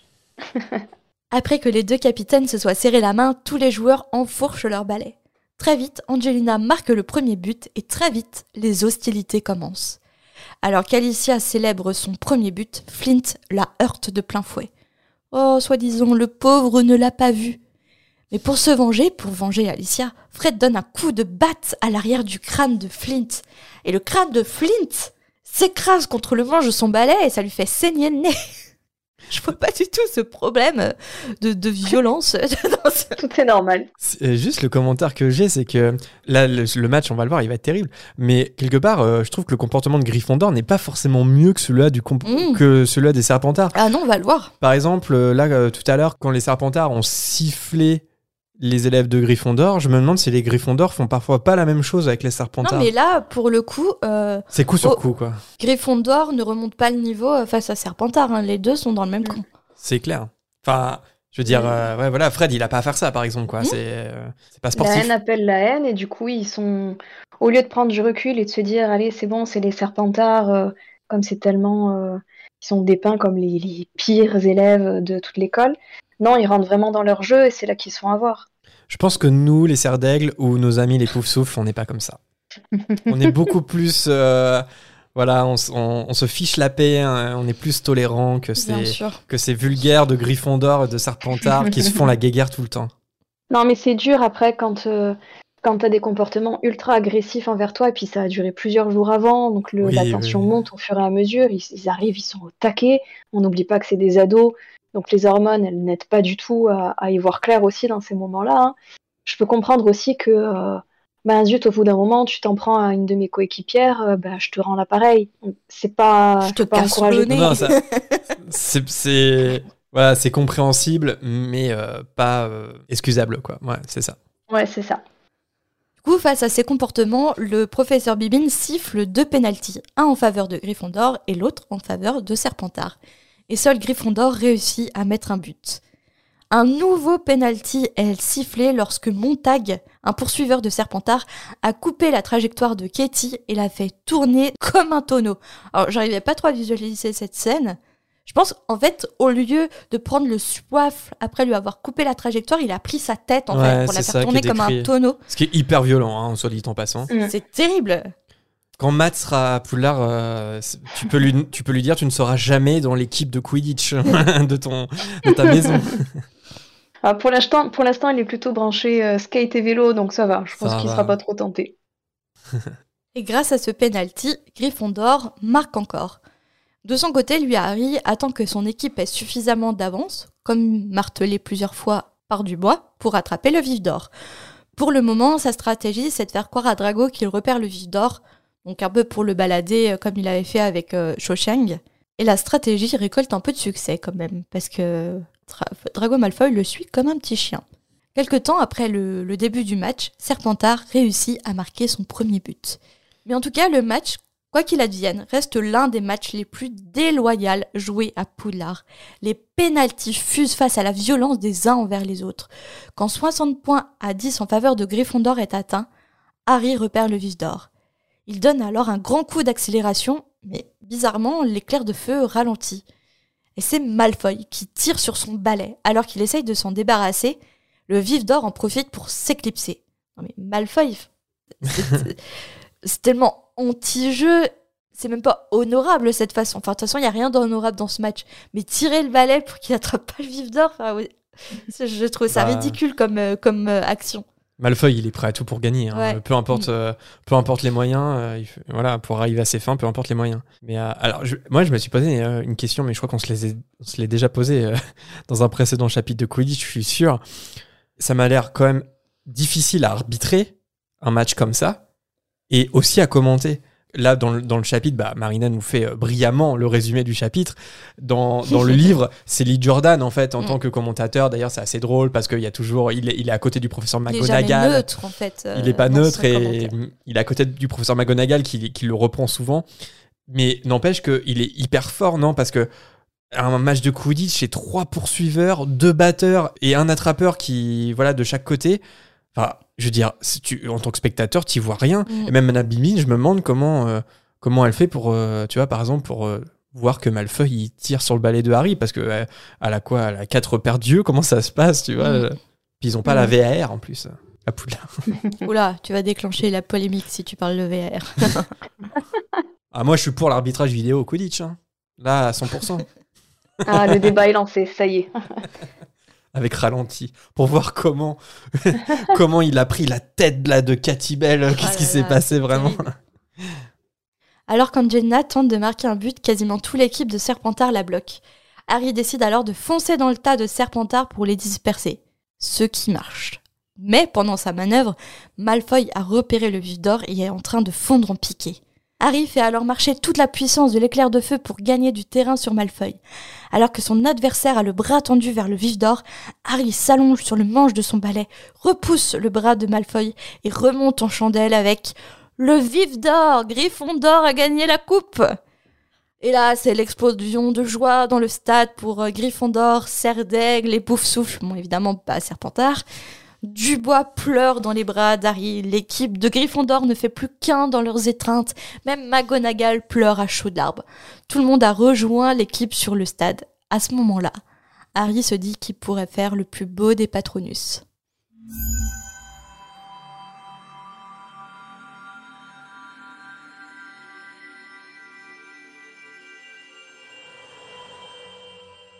Eh bien, merci Marina pour, euh, pour ce chapitre qui n'était pas évident pour toi parce que c'est vrai que c'était très euh, Quidditch, 100% Quidditch, très factuel. Très factuel. Donc, mais tu t'en es, tu t'en es bien sorti. C'est vrai qu'on n'a pas grand chose à dire sur ce Mm. genre de, de passage, euh, si ce n'est que Gryffondor a gagné la. Et si ce n'est que c'est très factuel. Je peux dire que c'est factuel aussi ou pas? Ouais, on a, on a repris, euh, on, a déjà re- refait cette relance. euh, c'est coupé au montage parce que on rigole trop. Non mais voilà, c'est vrai que bah, c'est pas nos chapitres préférés. hein. Les moments de Quidditch, on l'a déjà dit parce que c'est vrai que bah, pour le coup, euh, quand il n'y a pas d'interaction, enfin quand, les interactions sont d'ordre sportif, il y a moins de discussion forcément. Mais c'est comme ça. hein, il y a- Et c'est comme ça, ça tombe toujours sur moi. Voilà. Mais là pour le prisonnier d'Azkaban, c'est sûr que c'est le dernier euh, chapitre de Quidditch.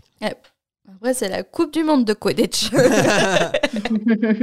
Ça, c'est vrai. Mais pour le coup, tu auras peut-être plus de chance. Ce sera, ce sera peut-être moi qui, qui devra décrire euh, toutes les manœuvres de Victor Krum. Crème. Retiens bien ça. Crème. Retiens bien ça, Ouais. Marina, parce Mm. que si tu tombes sur la Coupe du Monde, tu pourrais dire non mais t'as fait exprès. Ouais, c'est ça. Tu complotes. Je lui ai dit ça tout à l'heure. Tu complotes contre moi. Ou alors, on fera comme dans le film, on fera et que le match commence. Et il Ah ne ouais, commence non, jamais. mais- ah non, j'ai trouvé ça horrible. Pourtant, ben voilà, je suis pas fan euh, de, de la partie Quidditch, mais dans le livre, la Coupe du Monde, c'est c'est- c'est trop trop bien quoi. J'ai vraiment apprécié lire ce passage dans le livre et, euh, et j'ai revu le film après. et Mais, mais en fait, ils avaient tout coupé. Il n'y a rien. Ah oui, je- du coup, Il n'y a rien. Il n'y a pas le match, il n'y a pas Winky. euh, Il n'y a pas tous les personnages secondaires que, Que le match tu commence. Et c'est la renaissance de Voldemort. et puis il y a Ouais. pas, euh, y a pas Verpé aussi. Il n'y a pas Ludo Verpé. euh, Ah, c'est coupé, coupé. qui anime, coupé haché. Hein. tout. Ouais, ouais, ouais. Mm, mm. Non, mais bon, bah, du coup, je suis devenue ce genre de nana insupportable quand je vois les films après avoir vu les livres. Mais vraiment, je, je sais pas comment mon mari supporte ça. Euh, ah bah tiens, euh, dans le film, euh, ils ont enlevé ça parce que tu sais, normalement, dans le livre, ah bah tu vois, là, ils ont dit ça parce qu'en fait, dans le livre, les maraudeurs, et ben je t'explique. Ah, mais Je tu peux pas comprendre parce que c'est dans le livre. Ouais. Non, mais toi, t'es pas un vrai Potterhead, tu peux pas comprendre, quoi. Et donc, euh, eh ben, il est temps de renommer le chapitre et de, de sélectionner le personnage qui nous a le plus marqué dans, dans ce chapitre. Morgane, est-ce que tu as un, un titre euh, de chapitre à nous proposer? Ouais, j'en ai deux. Marina, est-ce que tu veux que je t'en file un ou t'as trouvé? Non, j'en ai même deux. Oh, c'est cool. Euh, alors, pas dit que c'était de la qualité. tous les deux- Moi non plus, je dis pas que c'est de la qualité. Vous allez voir. Euh, ils sont tous les deux tournés autour de, de la même scène que j'adore. C'est euh, la scène d'Hermione hein, qui, qui frappe euh, Drago. Le premier, c'est chapitre 15 à point nommé. Oh Petit jeu de mots. euh, T'as pigé le concept, t'as pigé le concept, Morgane. T'es à fond dedans, là. Voilà, C'est même grave. cité. et, euh, et ma deuxième idée, on va voir si vous avez la ref. You just got slapped.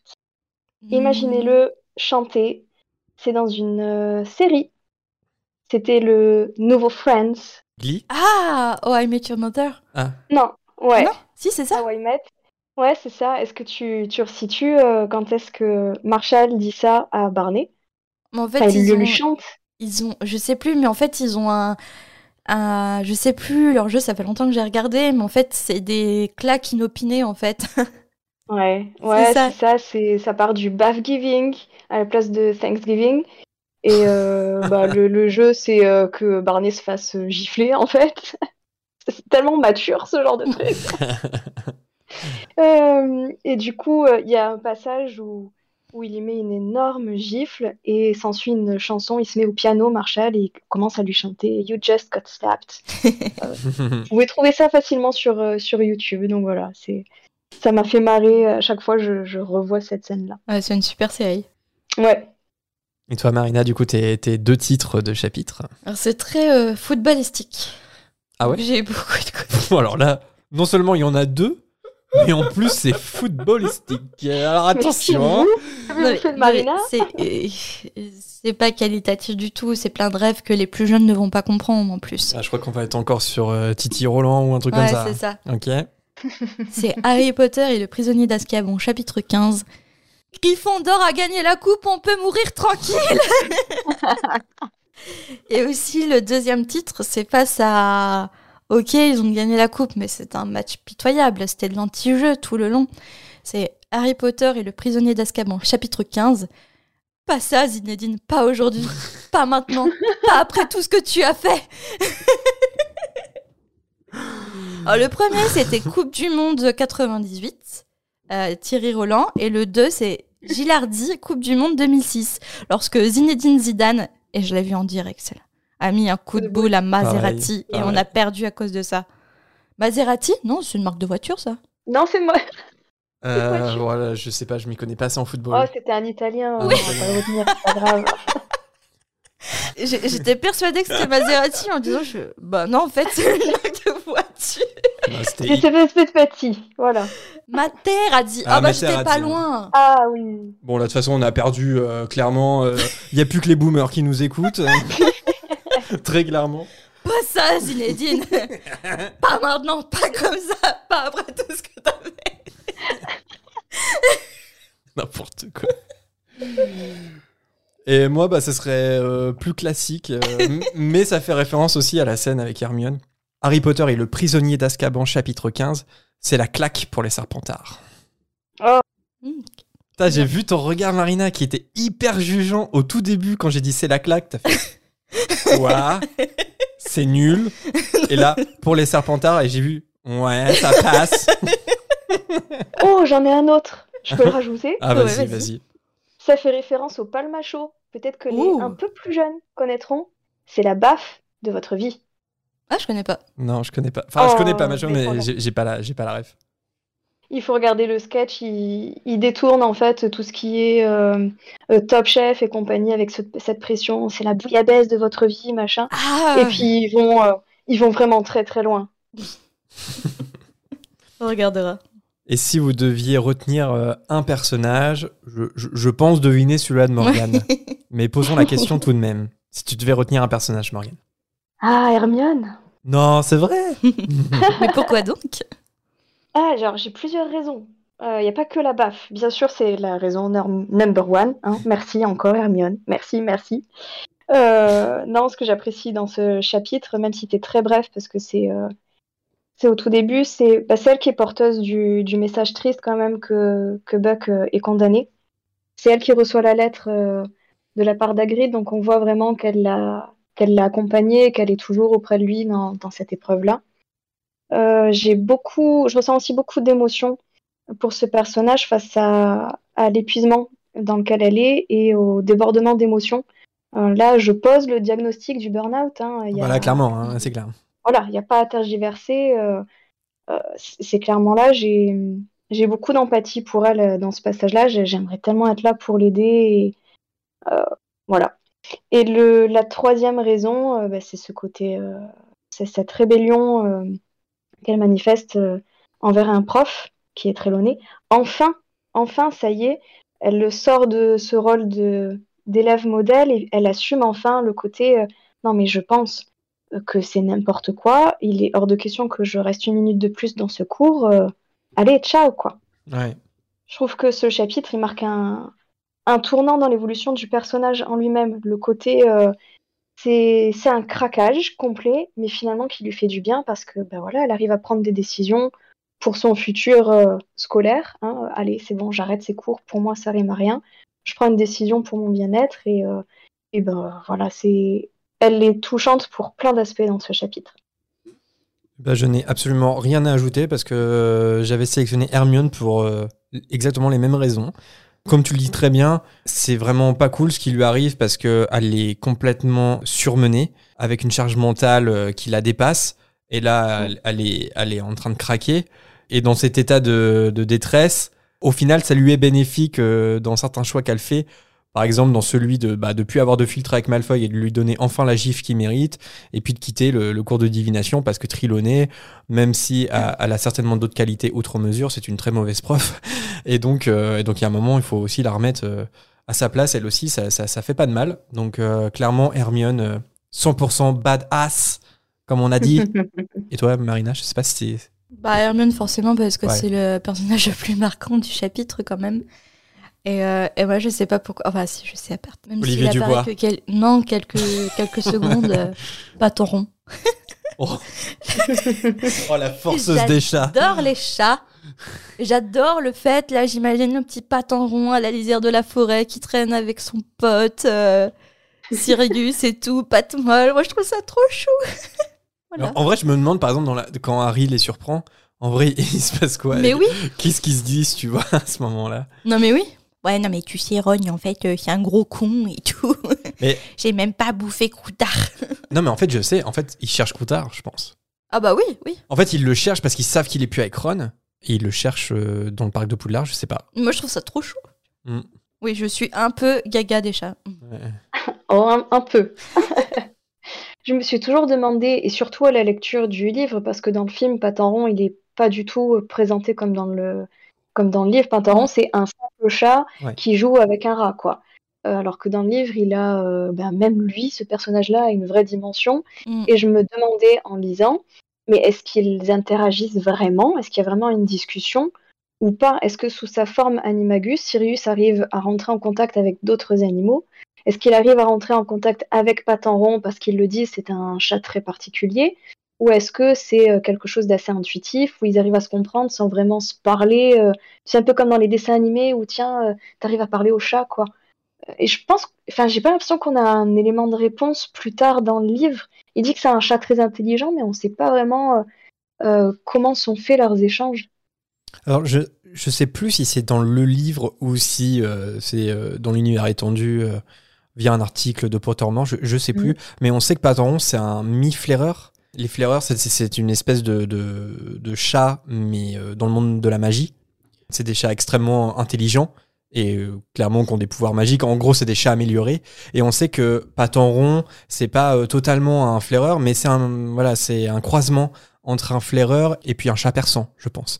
Si bien qu'on peut, on peut envisager l'hypothèse que si euh, Sirius arrive à rentrer en contact avec euh, Patenron et qu'ils arrivent à, à communiquer, c'est parce que euh, Patenron est une euh, demi-créature magique quand même. Parce que je pense pas que si- qu'un animagus euh, puisse communiquer avec tous les animaux.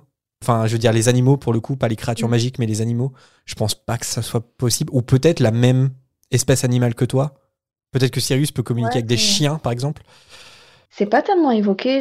Et quand ils sont euh, sous forme d'animagus, les maraudeurs, ils arrivent à euh, communiquer autrement que par un jeu de regard, par exemple. On le sait, ça ou pas? Non. Je pense qu'ils arrivent à se comprendre. Ils arrivent d'une certaine façon à communiquer. Après, quand, en- entre sorciers et animagus, c'est peut-être encore différent. Parce que euh, ils sont tous, enfin, sauf Lupin qui est loup-garou, mais je veux dire, les trois autres, c'est des animagus. Donc, quand t'es un sorcier animagus, peut-être que quand chacun est sous sa forme animale, ils parviennent à communiquer euh, d'une façon ou d'une autre. Hmm. Euh, ouais, c'est, bah, ouais, on peut avoir que des hypothèses, hein, mais euh, J'imagine Patenron avec un cheveu sur la langue, un peu comme, euh, comme Gros Minet. Alors, je crois qu'il est passé par là. Ouais, là, par exemple, quand Harry les surprend, c'est genre, Alors, euh, j'ai fait, là, j'ai fait toute la lisière de la forêt, il est pas là. Allez, viens mon pote, on va essayer autre part. Eh, franchement, je suspecte la cabane de Hagrid. Bon, allez, sur cette imitation, euh, quand même 5 étoiles, il est temps de passer à la volière avec euh, vos hiboux sonores. C'est parti.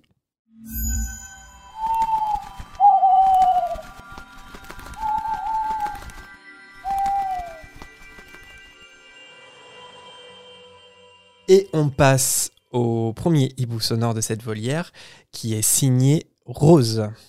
Salut la fréquence, ça faisait longtemps que j'avais pas pris le temps d'envoyer un message vocal, mais euh, je me suis posé une question récemment, je ne sais plus comment.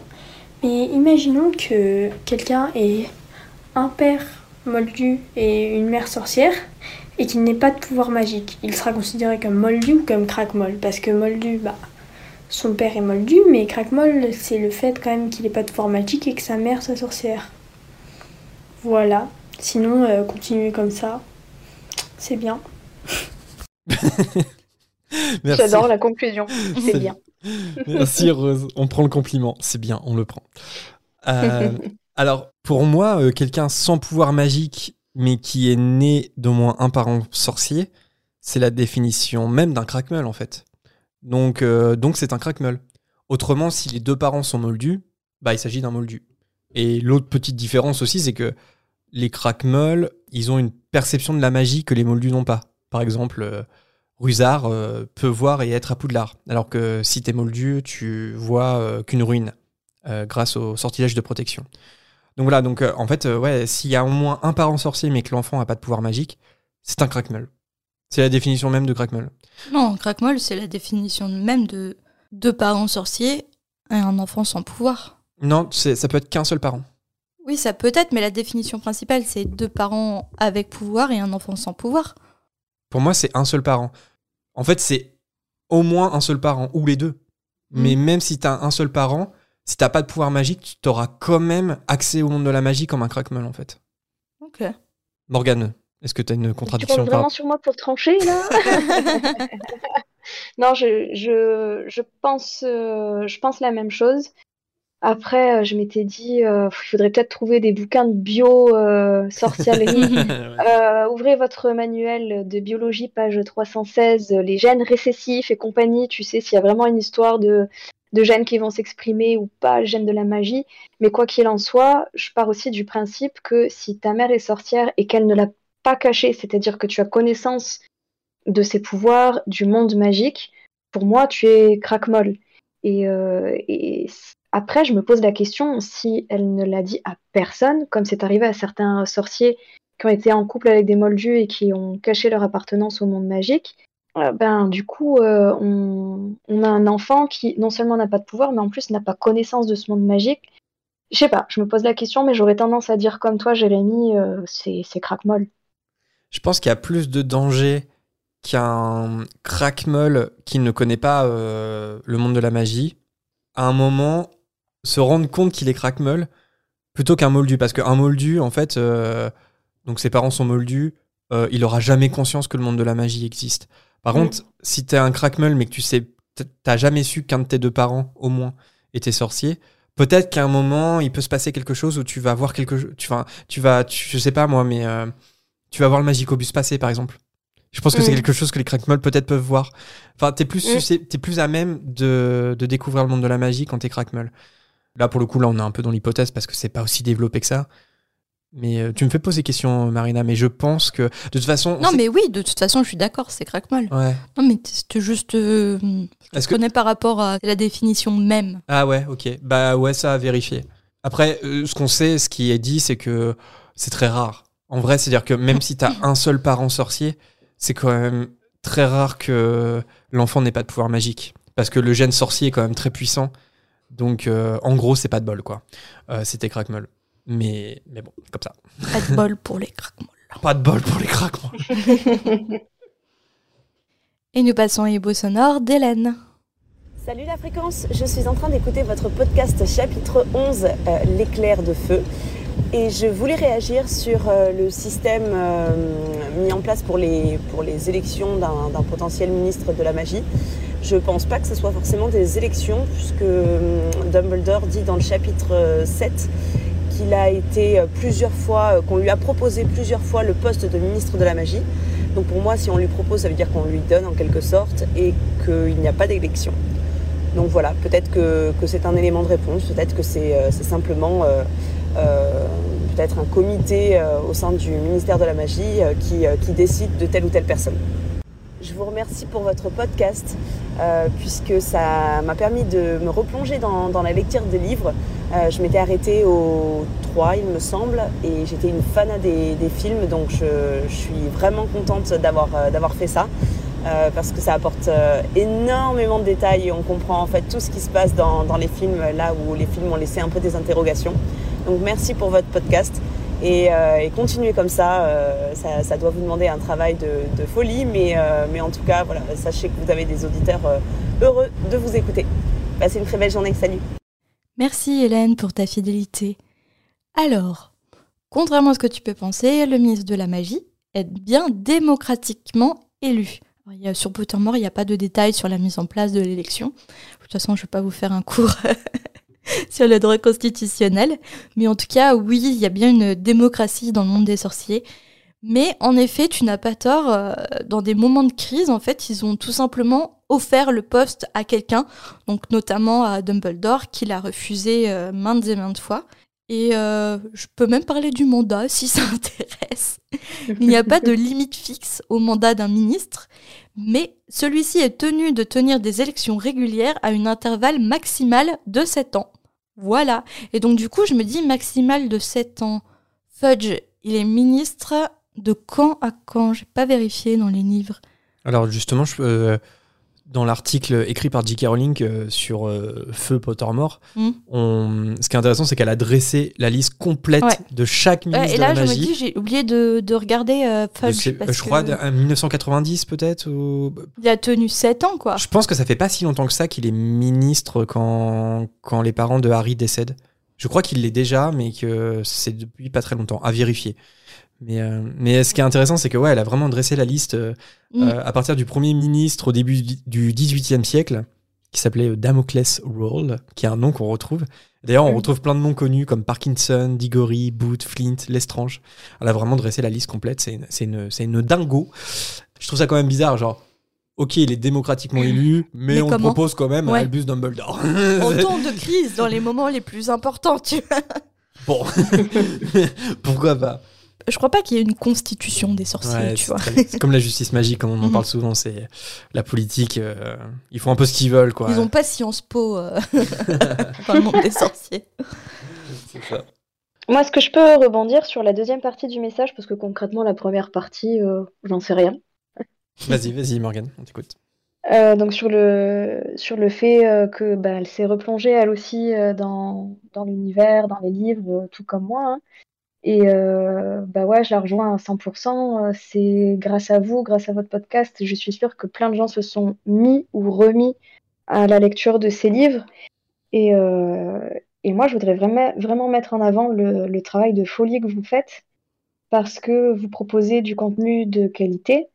Et euh, bah, pour, on en a parlé tout à l'heure, pour y être depuis quelques temps, mais vraiment, c'est très très très peu de temps euh, dans le podcast game, euh, je vois ce que ça implique en termes de, de travail, de- d'animation, d'enregistrement, de, de montage, etc.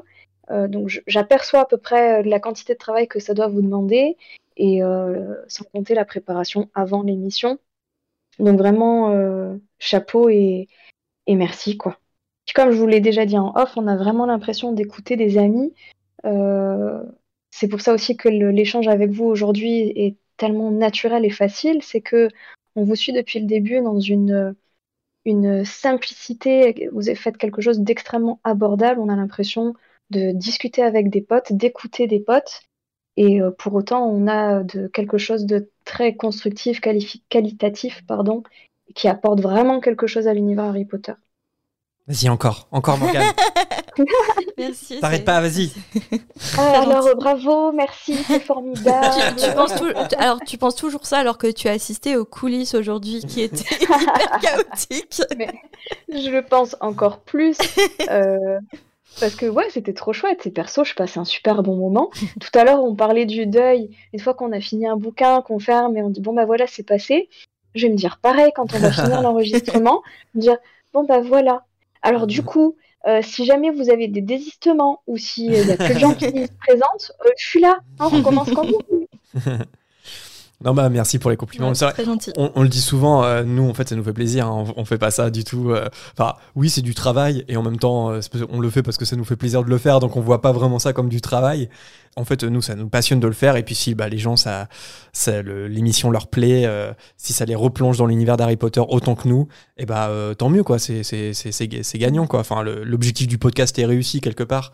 Parce qu'on pourrait très bien le faire euh, ma- juste Marina et moi et de le faire euh, dans la sphère privée et puis de pas le partager. Mais le fait de le partager en podcast, c'est aussi que de partager justement une passion en- qu'on a tous en commun. Puis surtout d'avoir les réactions, d'avoir des Ouais. débats avec, euh, avec les auditeurs et les, et les passionnés. En fait, c'est ça qui est intéressant dans le podcast. Ouais. Et je Mais sais que ça peut. Et je sais que niveau, bah, c'est vrai que euh, au niveau travail euh, qualitatif, c'est pour ça aussi qu'on peut pas faire plus d'épisodes que ça et, que ça- et, et on a conscience que ça peut être frustrant pour les personnes qui sont à jour et qui suivent les épisodes quand ils sortent parce que euh, bah on sort un samedi sur deux et c'est juste un chapitre. Ça peut être un peu frustrant. On se dit ah bah ça avance pas très vite quand même cette histoire et euh, ça on en a conscience mais c'est parce qu'on on pourrait euh, très bien euh, euh, en sortir un par semaine mais je pense que du coup ça serait peut-être un peu moins euh, étoffé. euh, et on voilà. prendrait peut-être un peu moins de plaisir à le faire Ouais, euh, peut-être une moins de par plaisir aussi, semaine ouais. dans, Donc euh, voilà. ouais, dans notre planning. Et en fait, le principal, c'est que c'est- on s'est toujours dit que quand, quand on n'a plus le plaisir de le faire, on arrêtera parce que le, le principal, c'est que Dis pas ça là, tu vas, on, on va avoir des, on va avoir des gens en bas de chez nous là qui vont manifester la Marina. Dis pas ça. Non mais voilà, le plus important, c'est toujours prendre du plaisir à le faire. Et le jour quand on enregistre et plusieurs fois, ça, pff, on s'en fout, ça nous fait pas plaisir et on prend ça pour du travail. Bah, c'est là où il faut arrêter parce que ça n'a plus de sens en fait. C'est ça. Oui, je pense qu'on peut pas faire ce que vous faites aujourd'hui euh, sans passion. C'est euh, c'est pas quelque chose, euh, c'est pas un travail, c'est pas rémunéré, mais justement c'est porté par euh, par la passion et, et c'est pour ça que ça en fait quelque chose de beau. Le jour où vous serez payé à faire ça, euh, on le ressentira tous, je pense. Et bah détrompe-toi, on, on gagne, euh, on gagne très très bien notre vie avec le podcast. Et on enregistre dans notre villa à Dubaï. Voilà, détrompe-toi, Morgane. Voilà. Ok, faut Et vraiment donner du des tuyaux là. hein vous me donnez tout de suite vos contacts. D'ailleurs, là, on va passer une soirée avec nos influenceurs, là, nos potes influenceurs de Énergie 12 ou je ne sais quoi. Là. Faut qu'on passe au prochain Hibou Sonore parce qu'on a notre jet privé là qui Ouais, nous c'est attend. Allez, on passe, euh, bah oui, on passe au prochain hibou euh, qui est signé Milena. Bonjour la fréquence, euh, c'est Milena. Et euh, bah, j'espère que vous allez bien et euh, que, vous passez, que vous allez passer une bonne année 2022.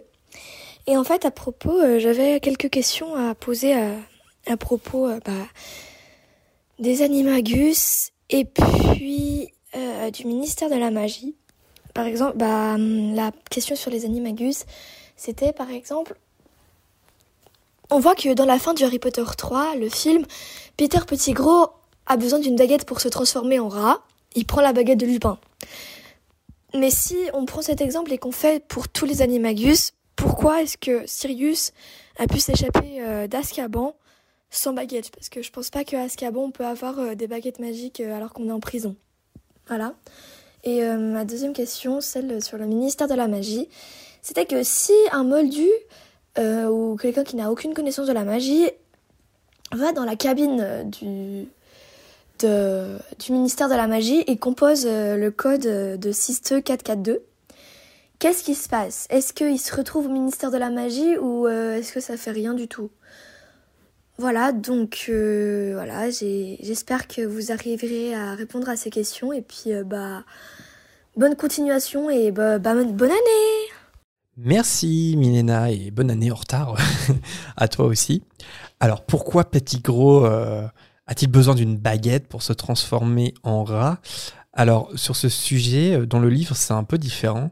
Dans le livre, Petit Gros il prend la baguette de Lupin, donc ça c'est pareil, mais en fait il la prend pour attaquer Ron et Paton Il se fait désarmer par Harry et ensuite il se transforme en rat euh, sans qu'il ait besoin de baguette magique.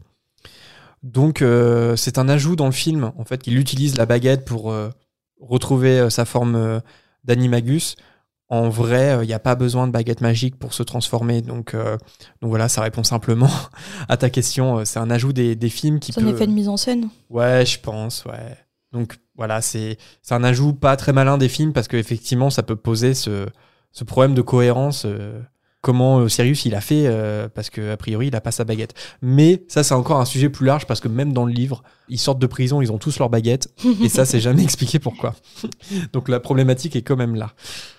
Et sinon si, un moldu tape euh, le bon numéro de la cabine dans l'entrée euh, par, par l'entrée euh, moldue du ministère, bah là on peut avoir que des hypothèses. Moi je pense qu'il faut pas oublier qu'il y a une ça aussi c'est peut-être un- une différence entre le livre et le film, c'est que dans le livre il y a une, espèce de voix en fait hein, qui résonne dans la cabine euh, comme un standardiste quoi et qui demande la raison de la visite etc pour donner le badge approprié. Et ensuite euh, on descend dans les souterrains donc je pense qu'en fait si un moldu tape le bon numéro je pense qu'il y a la voix qui résonne et qui demande euh, euh, la raison de la visite etc je pense que le moldu il, il prend peur et ou alors il est un peu confus et euh, il s'en va quoi parce qu'il sait pas trop ce qui se passe caméra cachée qu'est-ce que qu'est-ce que c'est que ce Sauf truc? si c'est Élise Lucet pour cache investigation dans les couloirs sombres du ministère de la magie. Elle va jusqu'au bout de l'enquête. Elle va confronter les plus grands ponts du ministère de la magie. Pardon. On a perdu Marina, ça y est. J'ai les rapports comme quoi vous avez interrogé un mineur sans ses représentants légaux, sans avocat et en présence du ministère de la magie en personne. Expliquez-nous, nous avons les preuves, monsieur. Je ne sais pas quoi dire. Je ne sais Ne dis rien dans ces moments-là. Ouais, non, il vaut mieux Tu rien la dire. regardes et tu. Il a appris à ne plus rien dire maintenant et à laisser passer ma crise. Je, C'est ce qu'on fait, voilà. je pense qu'à ce niveau-là, le numéro de cache investigation, c'est il y a un monde magique qu'on nous cache. hein. C'est surtout ça. hein. Enfin, voilà, je sais pas si vous avez quelque chose à ajouter sur ces Sur cache, investigation et la magie. sur les deux questions de, de Milena, mais je pense, enfin, y- on voit des fois que les films peuvent poser problème. Bah là, c'est le cas de ces deux questions-là. Ouais, moi, c'était une question que je m'étais posée aussi quand j'avais connaissance uniquement du film. Euh, on le voit euh, pointer la baguette sur lui et redevenir rat, et je m'étais dit, mais attends, euh, pour moi, être animagus, bah, ça impliquait une certaine maîtrise de ce sortilège, et puis au bout d'un moment, on le voit dans les films, on le lit dans les livres. quand ils maîtrisent suffisamment un sortilège, ils arrivent à le- l'exécuter même sans baguette, même parfois sans prononcer le sort, ils arrivent à, à mettre en place. Donc je, je m'étais fait cette réflexion aussi, de me dire, ben, bon, tiens. Euh, et quand, euh, quand j'avais essayé de pousser un peu plus loin ma réflexion, je m'étais dit qu'éventuellement, euh, Petit Gros était Coutard depuis si longtemps qu'il avait peut-être perdu la main en termes de transformation et qu'il avait besoin d'une baguette pour se retransformer en, en Croutard à ce moment-là. Oui, on peut. Oui, oui, on peut. nous as bien ouais. éclairé. Ouais, non, mais c'est clair. En fait, c'est un contresens dans le film, mais euh, ça peut, voilà, euh, par exemple, le fait qu'il, ça fait des années, des années qu'il s'est pas transformé, est-ce qu'il a pas besoin de la baguette? Euh, Oui, ça peut être une raison hein, complètement. Même si c'est pas dans le livre, je veux dire, le film peut se justifier de cette manière-là. Oui. Oui, voilà, quand tu as des incohérences comme ça dans le film, tu arrives toujours à, à te dire, bon, bah, il y a peut-être des éléments qui manquent et c'est peut-être si. Et, ils vont pas passer leur temps, il allait pas prendre la baguette et dire, alors, ça fait longtemps que j'ai pas fait ce sortilège, donc je vais devoir le dire à voix haute et pointer la baguette sur moi. Bon. Et pour la, pour la cabine, euh, moi, j'ai pas connaissance de ce que tu as exposé. Ah ouais, bah ouais, je pas t'ai spoilé du coup, je t'ai spoilé. Ouais, mais c'est c'est pas Ah, ça grave. va, ça J'ai va, rien Pierre. contre les spoils, moi. euh, je- J'ai quand même plaisir après à redécouvrir, donc euh, je m'en je m'en fiche. Euh, moi, ce que j'avais imaginé, c'était que euh, bah, il fallait il fallait l'intention et que si tu composais le numéro sans te dire je veux me rendre au ministère de la magie, etc. Bah en fait, ça faisait rien du tout, quoi. Ça te faisait euh, erreur numéro ou quoi que ce soit, et puis basta. Donc euh, j'avais pas cet élément, mais moi j'aurais imaginé que de toute façon c'était impossible. Bah, encore une fois, euh, ça peut être un justificatif donné par le film pour expliquer euh, un peu. euh, parce que je pense que par exemple dans le film c'est très c'est très rapide comme séquence. euh, hop, Arthur et Harry, hop dans la cabine téléphonique, hop on les voit descendre, c'est rigolo. Ils ont pas le temps Mm. de développer, ils ont pas le temps de, de faire comme dans, dans le livre.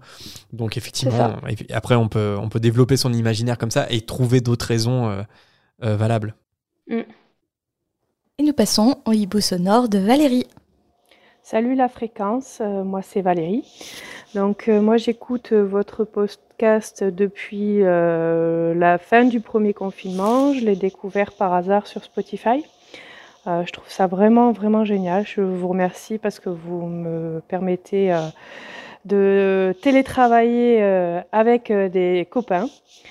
Je voudrais revenir sur une réflexion que vous avez eue lors euh, du podcast sur euh, l'école des sorciers, chapitre Castres, euh, concernant les inscriptions à Poudlard, est-ce qu'elles étaient payantes ou pas. Marina avait euh, supposé que c'était les parents qui avaient payé l'inscription ou la préinscription.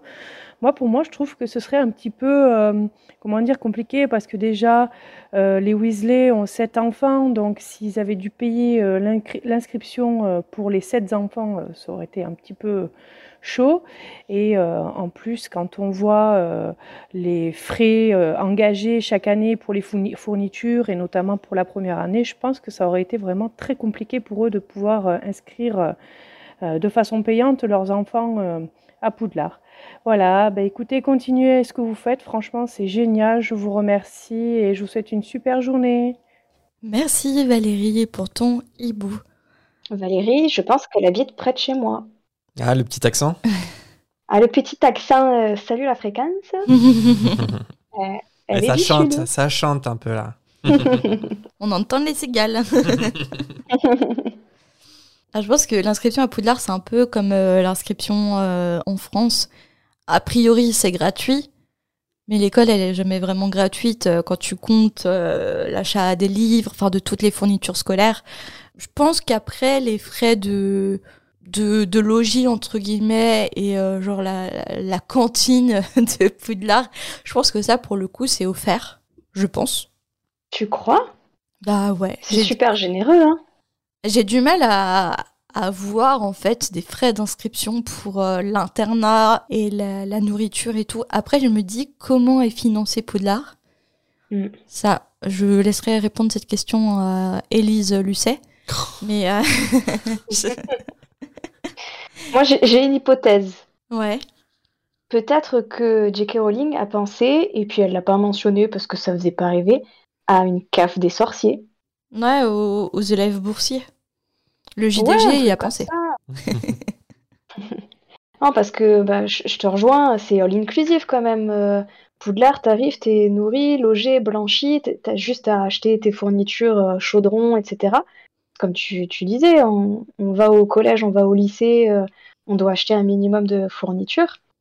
Mais euh, ouais, je sais pas, c'est toute l'année ton, ton ou tes enfants sont, euh, sont logés comme ça, tu les récupères euh, pendant les vacances si t'en as envie. C'est, ça a un coût quand même et euh, je sais pas trop quoi, répondre à ça. Peut-être que toi, Jérémy, t'as, t'as plus d'éléments de réponse? Bah euh, oui. En tout cas, J.K. Rowling, elle, elle s'est exprimée là-dessus. C'était sur Twitter en juillet 2015. Et elle avait confirmé que l'inscription à Poudlard était gratuite et que les frais étaient couverts par le ministère. Mm. Donc après, effectivement, c'est comme tu dis, en fait, c'est les frais enfin, je veux dire, c'est les frais de scolarité. Mm. Donc, euh, en gros, euh, bah oui, euh, la nourriture, euh, le logis. euh, euh, après, je pense que toutes les fournitures scolaires, par contre, il faut les payer. Oui, c'est même sûr. On a cette Oui. réflexion de la part des Weasley, c'est ah maman, ça va coûter cher cette année, Mm. tous les livres de Gilderoy Lockhart par exemple, voilà ce genre de choses. Donc on sait qu'ils doivent Mm. payer les livres. Par contre, les frais d'inscription, après on prend en compte euh, la parole de J.K. Rowling ou pas, euh, parce que c'est en dehors des livres, mais elle a dit que c'était gratuit, que c'était financé. euh, par le ministère. C'était la bonne vieille époque où J.K. Rowling utilisait son compte Mm. Twitter euh, pour dire des choses intéressantes sur Harry Potter. Euh, nostalgie quand tu nous tiens. Juillet 2015. Euh, voilà, donc euh, à part ça, non, je sais pas, j'ai. Je pense que c'est déjà pas mal en fait, en vrai, que ça, ça soit Bah, Euh, clairement, oui. couvert Mm. par le ministère, parce que c'est Mm. quand même. euh, ils mangent, ils Mais- dorment, comme tu dis, all inclusive quoi. hein. Mais c'est plutôt logique après parce que euh, de ce que moi je connais de l'univers Harry Potter, t'as d'autres écoles, mais il n'y a pas des écoles euh, privées, publiques. Enfin, si tu Ouais, vas c'est pas ce à que j'allais Poudlard, dire, tu- est-ce que tu as vraiment une école publique accessible à tous et à toutes, peu importe les, les revenus? Je j'ai pas l'impression. J'ai l'impression que c'est t'es obligé de choisir une école euh, qui, qui est sur, euh, sur le même euh, sur le même schéma de fonctionnement, internat, tout ça. Donc c'est vrai que si on te fait payer euh, et si tu payes pas, ben tant pis, t'as pas d'instruction magique. C'est hyper dommage. Et on passe euh, au prochain hibou sonore, celui de Séverine. Bonjour la fréquence 9 3 quarts. Suite au dernier épisode, je me posais une question au sujet des Horcruxes. Est-ce que vous pensez qu'il est possible de réunifier les Horcruxes? L'idée étant de se protéger en séparant son âme pendant un temps, et puis ensuite de retrouver toute sa puissance en réunissant les Horcruxes. Voilà, je vous souhaite une bonne journée et au plaisir de vous écouter encore et encore. Merci Séverine. Euh, alors c'est intéressant parce qu'on a abordé euh, cette question dans le, dans le dernier épisode. On avait évoqué le fait que on sait de Hermione dans les reliques de la mort qu'un sorcier peut réunir son âme, mais seulement en ressentant du remords pour ce qu'il a fait. Et que c'est quelque chose d'extrêmement douloureux et euh, potentiellement mortel pour le sorcier en question. Donc, je pense que c'est l'unique façon, entre guillemets, d'annuler euh, ces Horcruxes. Parce que la, la description que tu en fais, c'est euh, en gros faire des Horcruxes. Euh, par exemple, on est en danger, on fait des Horcruxes, et puis après, quand on en a plus besoin, hop, on les annule. Euh, je pense pas que ça marche comme ça, parce que c'est c'est un acte tellement de magie noire qui pousse tellement loin euh, les règles fondamentales de la vie et de, et de la mort que euh, le retour en arrière est pas si facile que ça. Il est pas impossible, on le sait euh, grâce à Hermione, mais euh, il, est, il est quand même très très compliqué, et en tout cas, je pense que c'est l'unique façon euh, d'annuler entre guillemets ses Horcruxes, c'est de réunir son âme, c'est de ressentir du remords. Quoi. Je pense pas qu'il existe d'autres moyens.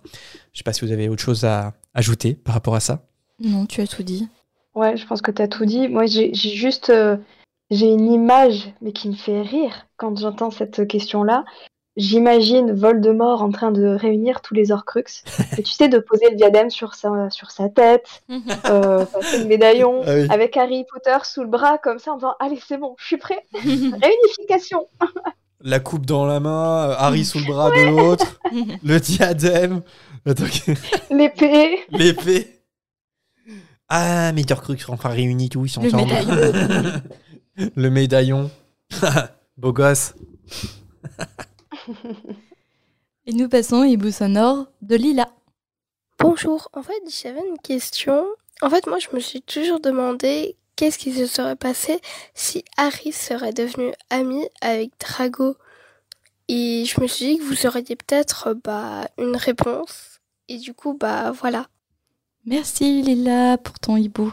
Je sais pas pourquoi je prends cette voix-là. Alors c'est hyper hypothétique parce que Harry ne serait pas Harry s'il était devenu euh, ami avec Drago. Moi j'ai envie de me poser la question que serait devenu Drago s'il avait été ami avec Harry? Ou en tout cas des gens qui avaient l'influence euh, de Harry, tu vois. Je pense que les amis ont beaucoup d'influence euh, sur notre vie.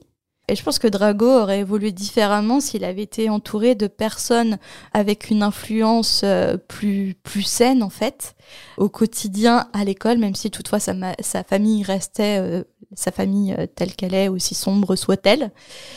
Mais euh, ouais, j'ai plutôt envie d'imaginer un Drago entouré de Harry, Ron et Hermione et qui file sur euh, le droit chemin, entre guillemets, et qu'il apprenne à s'émanciper du carcan de, de sa famille.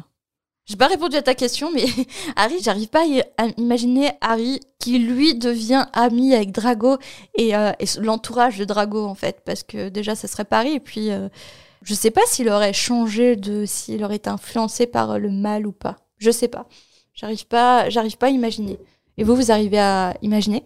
Euh, non, la première réflexion quand j'ai entendu cette question, bah, ce serait un, un gros con en fait. Pas d'autre mot que ça. Parce que euh, Harry sous influence de Drago et de toute la famille Malfoy, ce serait juste terrible. Parce que c'est quand même. euh, Harry peut vraiment être une arme euh, bah, de destruction massive. Parce que associé à, à Voldemort, ça serait juste terrible. Je me suis aussi posé la question, comme toi, Marina, qu'est-ce que ça aurait eu comme influence sur Drago?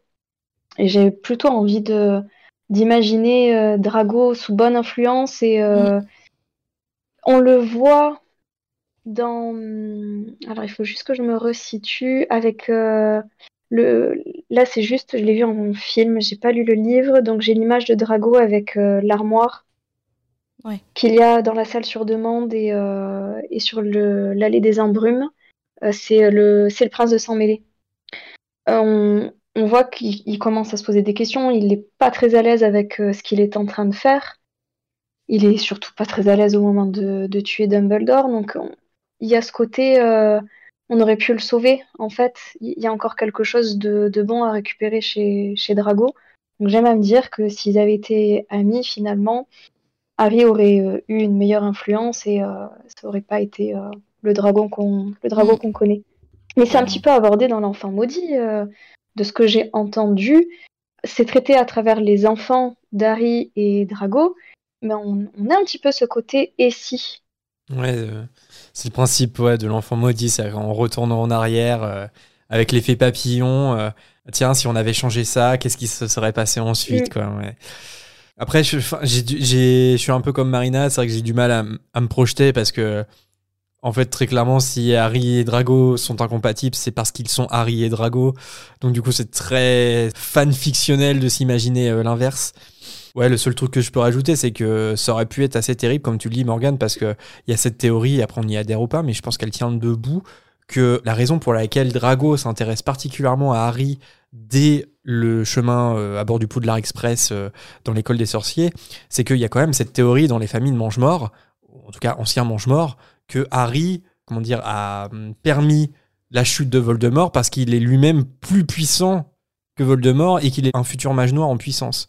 Il y a cette idée qui parcourt euh, les, anciennes familles de mange-morts, qu'en gros peut-être Harry est euh, le prochain maître à suivre.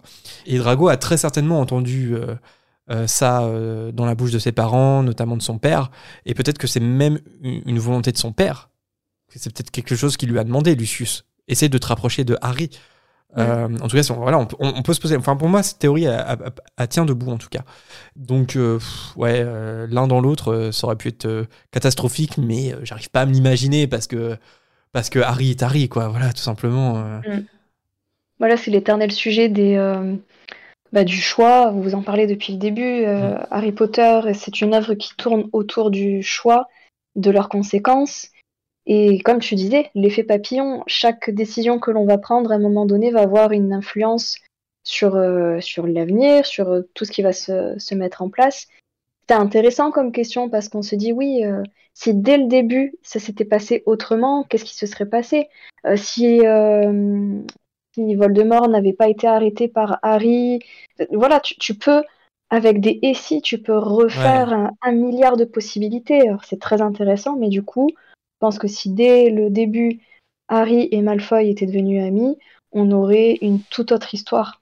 Ça n'aurait plus rien à voir avec ce qu'on connaît aujourd'hui. Et puis il y a des, personnellement, il y a des et si qui me questionnent plus, peut-être qui sont un peu plus factuels dans la saga. J'en j'en pense ça, mais ça va te spoiler, euh, Morgan. Mais euh, un truc qui change beaucoup dans le livre de l'Ordre du Phénix, tu vas le voir, c'est le miroir avec, euh, avec Oui. Sirius. Et là, vraiment, dans le livre, il y a un énorme point d'interrogation. C'est par exemple, Mm. et si Harry avait utilisé ce fichu miroir avant? Voilà, et ça, pour le coup, c'est plus des, des choses qui m'interpellent parce que c'est c'est un peu plus factuel et, enfin, ça aurait pu être possible. Il aurait pu y penser. Mm. Alors que Harry, je pense que jamais de la vie, il pourrait être ami avec Drago et vice-versa. Mm. Voilà. Drago, je sais pas, tu vois. Si, Drago, oui, mais si Harry avait été différent, tu vois. Non, je crois pas. Ah ouais Je pense que Drago, il a beaucoup d'influence par sa famille, mais au fond, il est pas si mauvais que ça. Dans le 1, c'est quand même un, petit crétin. Il Oui, évolue, mais Drago. c'est un crétin, mais j'ai toujours eu une lueur d'espoir euh, sur euh, Drago Malfoy. Ah bah, fait. mais moi aussi, hein, je trouve que c'est un, c'est un personnage, euh, moi je l'adore, hein, enfin vraiment. Je pense qu'au fond de lui, il aimerait être comme Harry, être entouré euh, d'amis euh, qu'il a la chance d'avoir, Ron, Hermione. Il l'est Mm. pas parce que déjà il serait jugé par sa famille, jugé par les Serpentards. Enfin, je pense qu'il aimerait avoir la vie d'Harry, c'est certain. Mais il faut Enfin, pas oublier certain, que Drago subit une, une pression énorme. Mm. Pour moi, je, je fais la comparaison dans le monde moldu à cet enfant qui va persécuter les autres euh, et qu'on incrimine. On dit, ben voilà, c'est juste euh, un vilain petit bonhomme. Et en Mhm. fait, euh, cet enfant rentre à la maison et tu comprends que, que la sphère familiale est, est très néfaste pour cet enfant et qu'il essaie juste de s'en sortir avec les, les armes qu'il a, avec euh, ce qu'on lui a présenté. C'est ces enfants qui essaient d'attirer l'attention, mais qui ne savent pas le faire de manière positive et euh, c'est négatif en embêtant les autres, etc. Je le vois vraiment comme ça, Drago, avec cette pression qu'il a sur les épaules. Et je te rejoins, Jérémy, à mon avis, euh, son père lui a dit de se rapprocher d'Harry Potter pour l'avoir à ses côtés, parce que c'est éventuellement un futur grand mage qui aura son importance et tout, et il vaut mieux euh, s'en rapprocher plutôt que, que de s'en faire un ennemi. Mais du coup, euh, son, son libre arbitre, il est où, Malfoy? Et je pense aussi que il y a ce côté envieux parce que les deux principaux amis qu'il a, Crab et Goyle, Gra- Crab et Goyle, pardon, euh, c'est pas des vrais amis, c'est des sbires. Il- leur, comment dire, C'est des bodyguards. ouais, voilà, c'est ça. Purée, c'est euh, thématique. euh, tu vas nous, nous finir l'émission sur, euh, sur la chanson de Oui, sur Whitney Houston. pas Euh, Non, mais enfin, voilà, c'est euh, c'est pas ses amis, c'est ses sbires, c'est euh, il leur ordonne de faire ça quand euh, dans le numéro dans le tome 2 quand euh, Harry et Ron prennent du polynectar et se font passer pour eux, on voit bien que c'est pas du tout une relation amicale, il leur parle euh, comme à des chiens presque. ouais. Tu parles pas comme ça à tes amis, tu parles comme ça à, à ceux sur qui tu as une influence et que tu considères euh, comme étant inférieurs à toi. Je suis d'accord. Bah, en tout cas, Lila, je... on espère qu'on t'a donné des, des pistes euh, de réflexion. Même si on répond pas frontalement à ta question, j'espère que nos réponses, te... ça te satisfait. Et on passe au dernier hibou sonore de cette volière, signé Rémi. Salut Jérémy, salut Marina. Euh, voilà, j'avais une petite question pour vous. En fait, en regardant euh, les animaux fantastiques, je me suis fait une petite réflexion. Euh, on apprend dedans donc que les sorciers et les moldus n'ont pas le droit de se marier entre eux en Amérique là-bas. Mais quand on regarde la saga Harry Potter, hein, on apprend, je crois, de Sirius qu'il n'y a plus énormément de familles de sang pur. Et que s'il n'y avait pas des mariages avec des moldus, la race des sorciers disparaîtrait. Donc, euh, à votre avis, pourquoi est-ce que les États-Unis ils interdisent le mariage entre sorciers et moldus? Et du coup, comment ça se passe là-bas? Est-ce que du coup il y a plus de sorciers? Est-ce que ça pose moins de soucis? Est-ce que là, du coup, il y a assez de sorciers pour que la race des sorciers ne s'éteigne pas? Parce que c'est quand même étrange du coup qu'on apprenne que euh, ils ont pas le droit de se marier, mais en même temps qu'il y a toujours des sorciers là-bas. Donc voilà, je sais pas si vous allez pouvoir répondre à ça, mais euh, c'est une petite réflexion que je me faisais.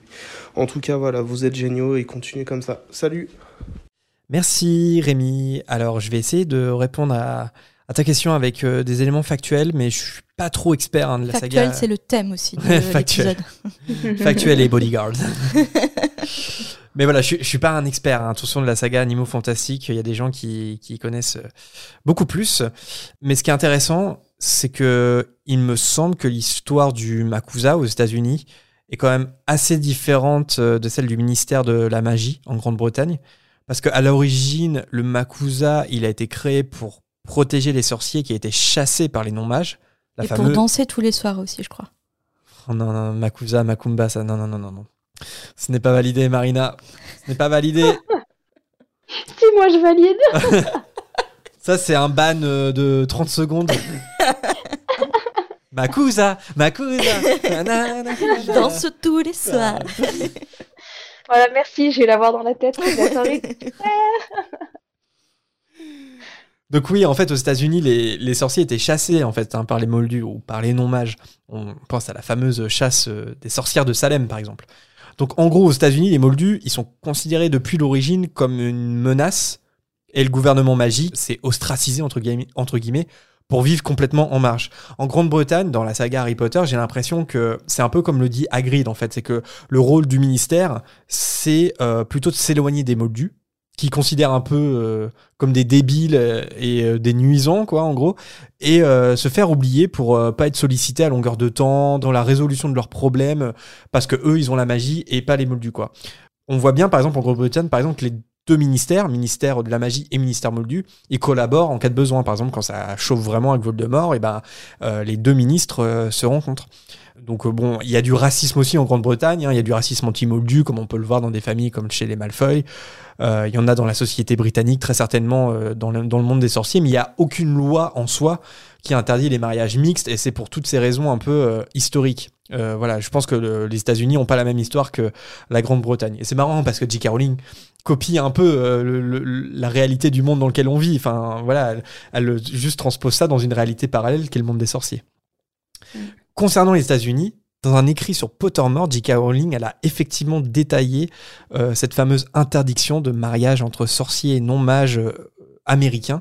En fait, ça date de 1790. Là, moi, je ne savais pas tout ça. J'ai été un petit peu euh, chercher sur euh, Wizarding World. Donc, cette loi date de 1790. La loi s'appelle la loi du Rappaport. De Rappaport. En fait, c'était le nom de la présidente du Makusa à cette époque-là. Et donc c'était une loi qui a été instaurée après qu'une sorcière se soit fait trahir par son amant, un amant moldu qui s'appelait, et la roulement de tambour, Bartholomé Belbos, le même nom que la, la, la déglingos euh, dans les animaux fantastiques. Donc, euh, donc, euh, donc en fait, la fuite et les dégâts ont été tels que les non-mages impliqués dans l'histoire, en fait, ont pas pu tous être obliétés. Et donc c'est pour ça qu'ils ont instauré cette loi. En gros, ils voulaient plus du tout de mariage sorcier non-mage parce que euh, ça mettait en péril euh, le monde de la magie si jamais euh, des non-mages bah voilà faisaient fuiter que le monde de la magie existait et les non-mages américains sont quand même plus virulents que en Europe et il y en a beaucoup qui veulent carrément détruire les sorciers parce qu'ils trouvent ça pas normal quoi. Par contre, on peut noter que la loi, cette loi, la, loi de- Rappaport, elle a été abrogée en 1965. On l'apprend aussi euh, dans Pottermore euh, via un écrit de J.K. Rowling. Donc, euh, elle est encore en, cours dans la saga Animaux Fantastiques. hein, ça se passe forcément avant les années 60. Donc, effectivement, au moment des Animaux Fantastiques, les sorciers américains n'ont pas le droit officiellement de, bah, de se marier avec des moldus, ce qui est quand même très triste. Alors après, euh, bah, Rémi, sur ta question, bah, je- sur les éléments de réponse qu'on peut donner, moi, je sais pas. Je, je pense que la communauté des sorciers aux États-Unis est peut-être plus nombreuse qu'en Grande-Bretagne.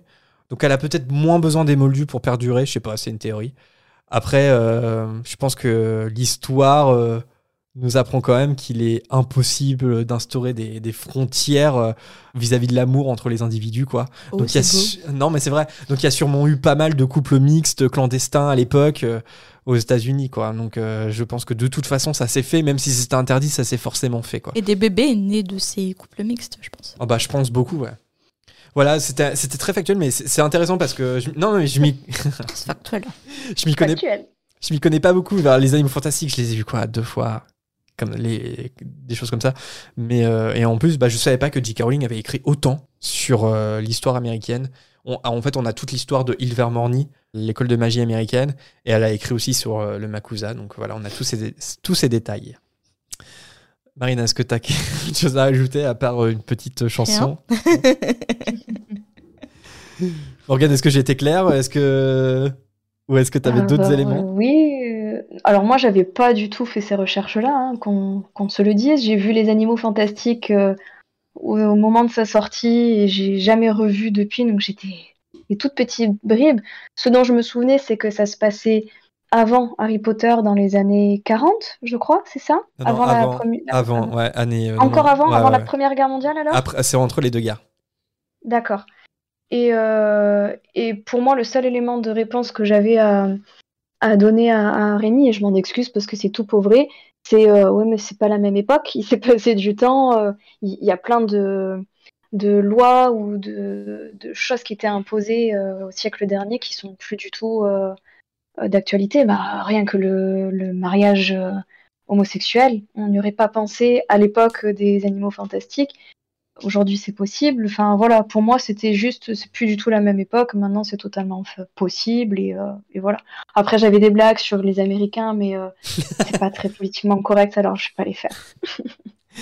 Mais t'as as complètement raison parce que euh, dans le- les écrits de J.K. Rowling, elle précise effectivement que la loi a été abrogée en 1965. Donc, euh, donc cette loi n'existe plus aux États-Unis depuis un paquet d'années maintenant. Donc Tant euh, mieux. voilà. 1965, l'année où les femmes françaises ont été autorisées à avoir leur propre compte bancaire et à disposer, comme elles le voulaient, de leur salaire. Voilà, Et voilà le début de la décadence de la Voilà. société, moi je dis. 1965 65, ouais. C'est fou, c'est incroyable. Voilà, juste euh, un petit fait factuel. Fait factuel. C'est factuel. Fait factuel. Et voilà, c'est terminé pour euh, la volière euh, sur cet épisode. Comme d'hab, on tient à remercier les messages vocaux euh, qui n'ont pas été diffusés ici. Merci à Laetitia pour son anecdote lors de son oral, à Gaëtan alias Slytherin Proud, à Aurore pour son vocal sur la pierre de résurrection et à Irina qui enseigne, accrochez-vous quand même, c'est assez fou, qui enseigne le français en Russie et qui écoute notre podcast avec ses élèves. Et ça, c'est quand même assez, assez fou. Coucou de France euh, jusqu'en Russie euh, à tout le monde. Je trouve toujours hallucinant les, les personnes euh, dont la langue française n'est pas leur euh, langue euh, maternelle et qui Mm. apprennent le français avec notre podcast. Il y en a Mm. en Russie. Et du coup, on pense à toutes les erreurs de, de grammaire, de conjugaison qui peuvent ah bah clairement, euh, vous allez pas être bon à la fin. hein. On fait oups Euh, Le renommage de chapitre. Alors, petite info, le renommage, ce n'est pas un mot qui existe, renommage, dans la langue française. Non mais c'est c'est pas ce que vous croyez, hein, on parle très bien français. hein. On parle très bien la France. On parle très bien la France. hein. Qu'est-ce que ça veut dire? Je crois que je connais un seul mot en russe. Nastrovia. C'est quoi? C'est pas santé? Ou Si, merci ou- Le pire, c'est que j'ai une amie qui est sibérienne, il faudrait que je lui demande. Ah, tu vois, si j'avais su avant de faire le podcast, j'aurais demandé des petits mots pour leur faire coucou. Mais en tout cas, Irina qui, euh, qui a appris euh, le français euh, en Russie, elle a un très très haut niveau parce qu'elle nous a envoyé un, un vocal et elle parle très très bien français. Donc euh, si tes élèves ont le même niveau que toi, euh, bah là, Oui, et en plus, ces personnes qui nous écrivent, donc à l'écrit ou à l'oral, on a l'impression qu'ils ont un meilleur niveau de français que Mm. nous-mêmes. vous parlez mieux français. que nous les gars, vous Mm. parlez mieux que nous. Ça met un peu. ok. en tout cas, comme tous ces auditeurs, si vous nous avez envoyé un hibou sonore après le 18 janvier, sachez qu'on n'a pas encore passé en revue tous ces hiboux, donc on, ça sera peut-être pour le prochain chapitre. Et si vous aussi vous voulez candidater pour la volière, envoyez-nous votre petit vocal en message privé sur nos réseaux. Facebook, Twitter, Instagram. Et n'oubliez pas de condenser le tout en une minute environ. Jérémy vous remerciera. Et vous pouvez aussi nous envoyer vos hiboux par mail à l'adresse fréquence934.gmail.com. N'hésitez pas non plus à nous envoyer vos hiboux par écrit, on lit tout ce qu'on reçoit et on vous répond la plupart du temps dans la mesure du possible parce que c'est toujours un plaisir hein, voilà, d'avoir vos retours, même si ce n'est pas forcément pour la volière. Et pour discuter avec nous et d'autres auditeurs, on vous invite bien sûr à rejoindre notre Discord et on a aussi un groupe euh, privé euh, Facebook si vous voulez euh, partager des publications. Dans la description de l'épisode, vous trouverez tous les portos loin si ça vous intéresse.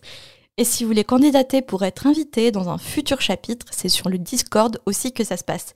Toutes les infos sont disponibles dans le salon La Volière et on aura peut-être le plaisir un jour de vous recevoir, tout comme Morgane, sur cet épisode.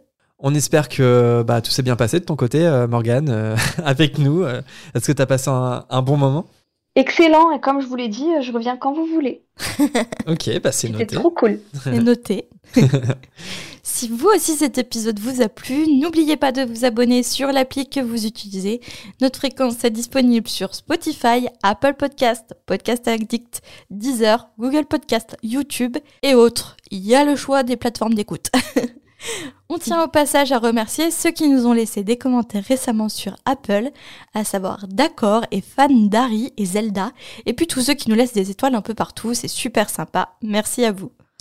Pour nous soutenir avec euh, quelques galions, notre page Tipeee vous est bien sûr ouverte. Même les plus petits dons euh, nous sont précieux. Là aussi, le porte loin est en description. Et bien sûr, on ne déroge pas à la règle en citant les tipeurs actifs au moment de cet enregistrement. Merci à Virginie, Corsetilou, Camille, Yoran, Marie, Lolax, Mugiwara, Louison, Mademoiselle Or, Yonde, l'arythmancien.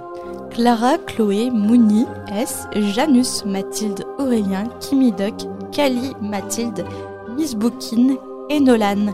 C'est déjà la fin de cet épisode, mais avec Jérémy, on se retrouve très vite pour la suite du prisonnier d'Azkaban avec le chapitre 16, la prédiction du professeur Trelawney. D'ici là, portez-vous bien et à bientôt À bientôt!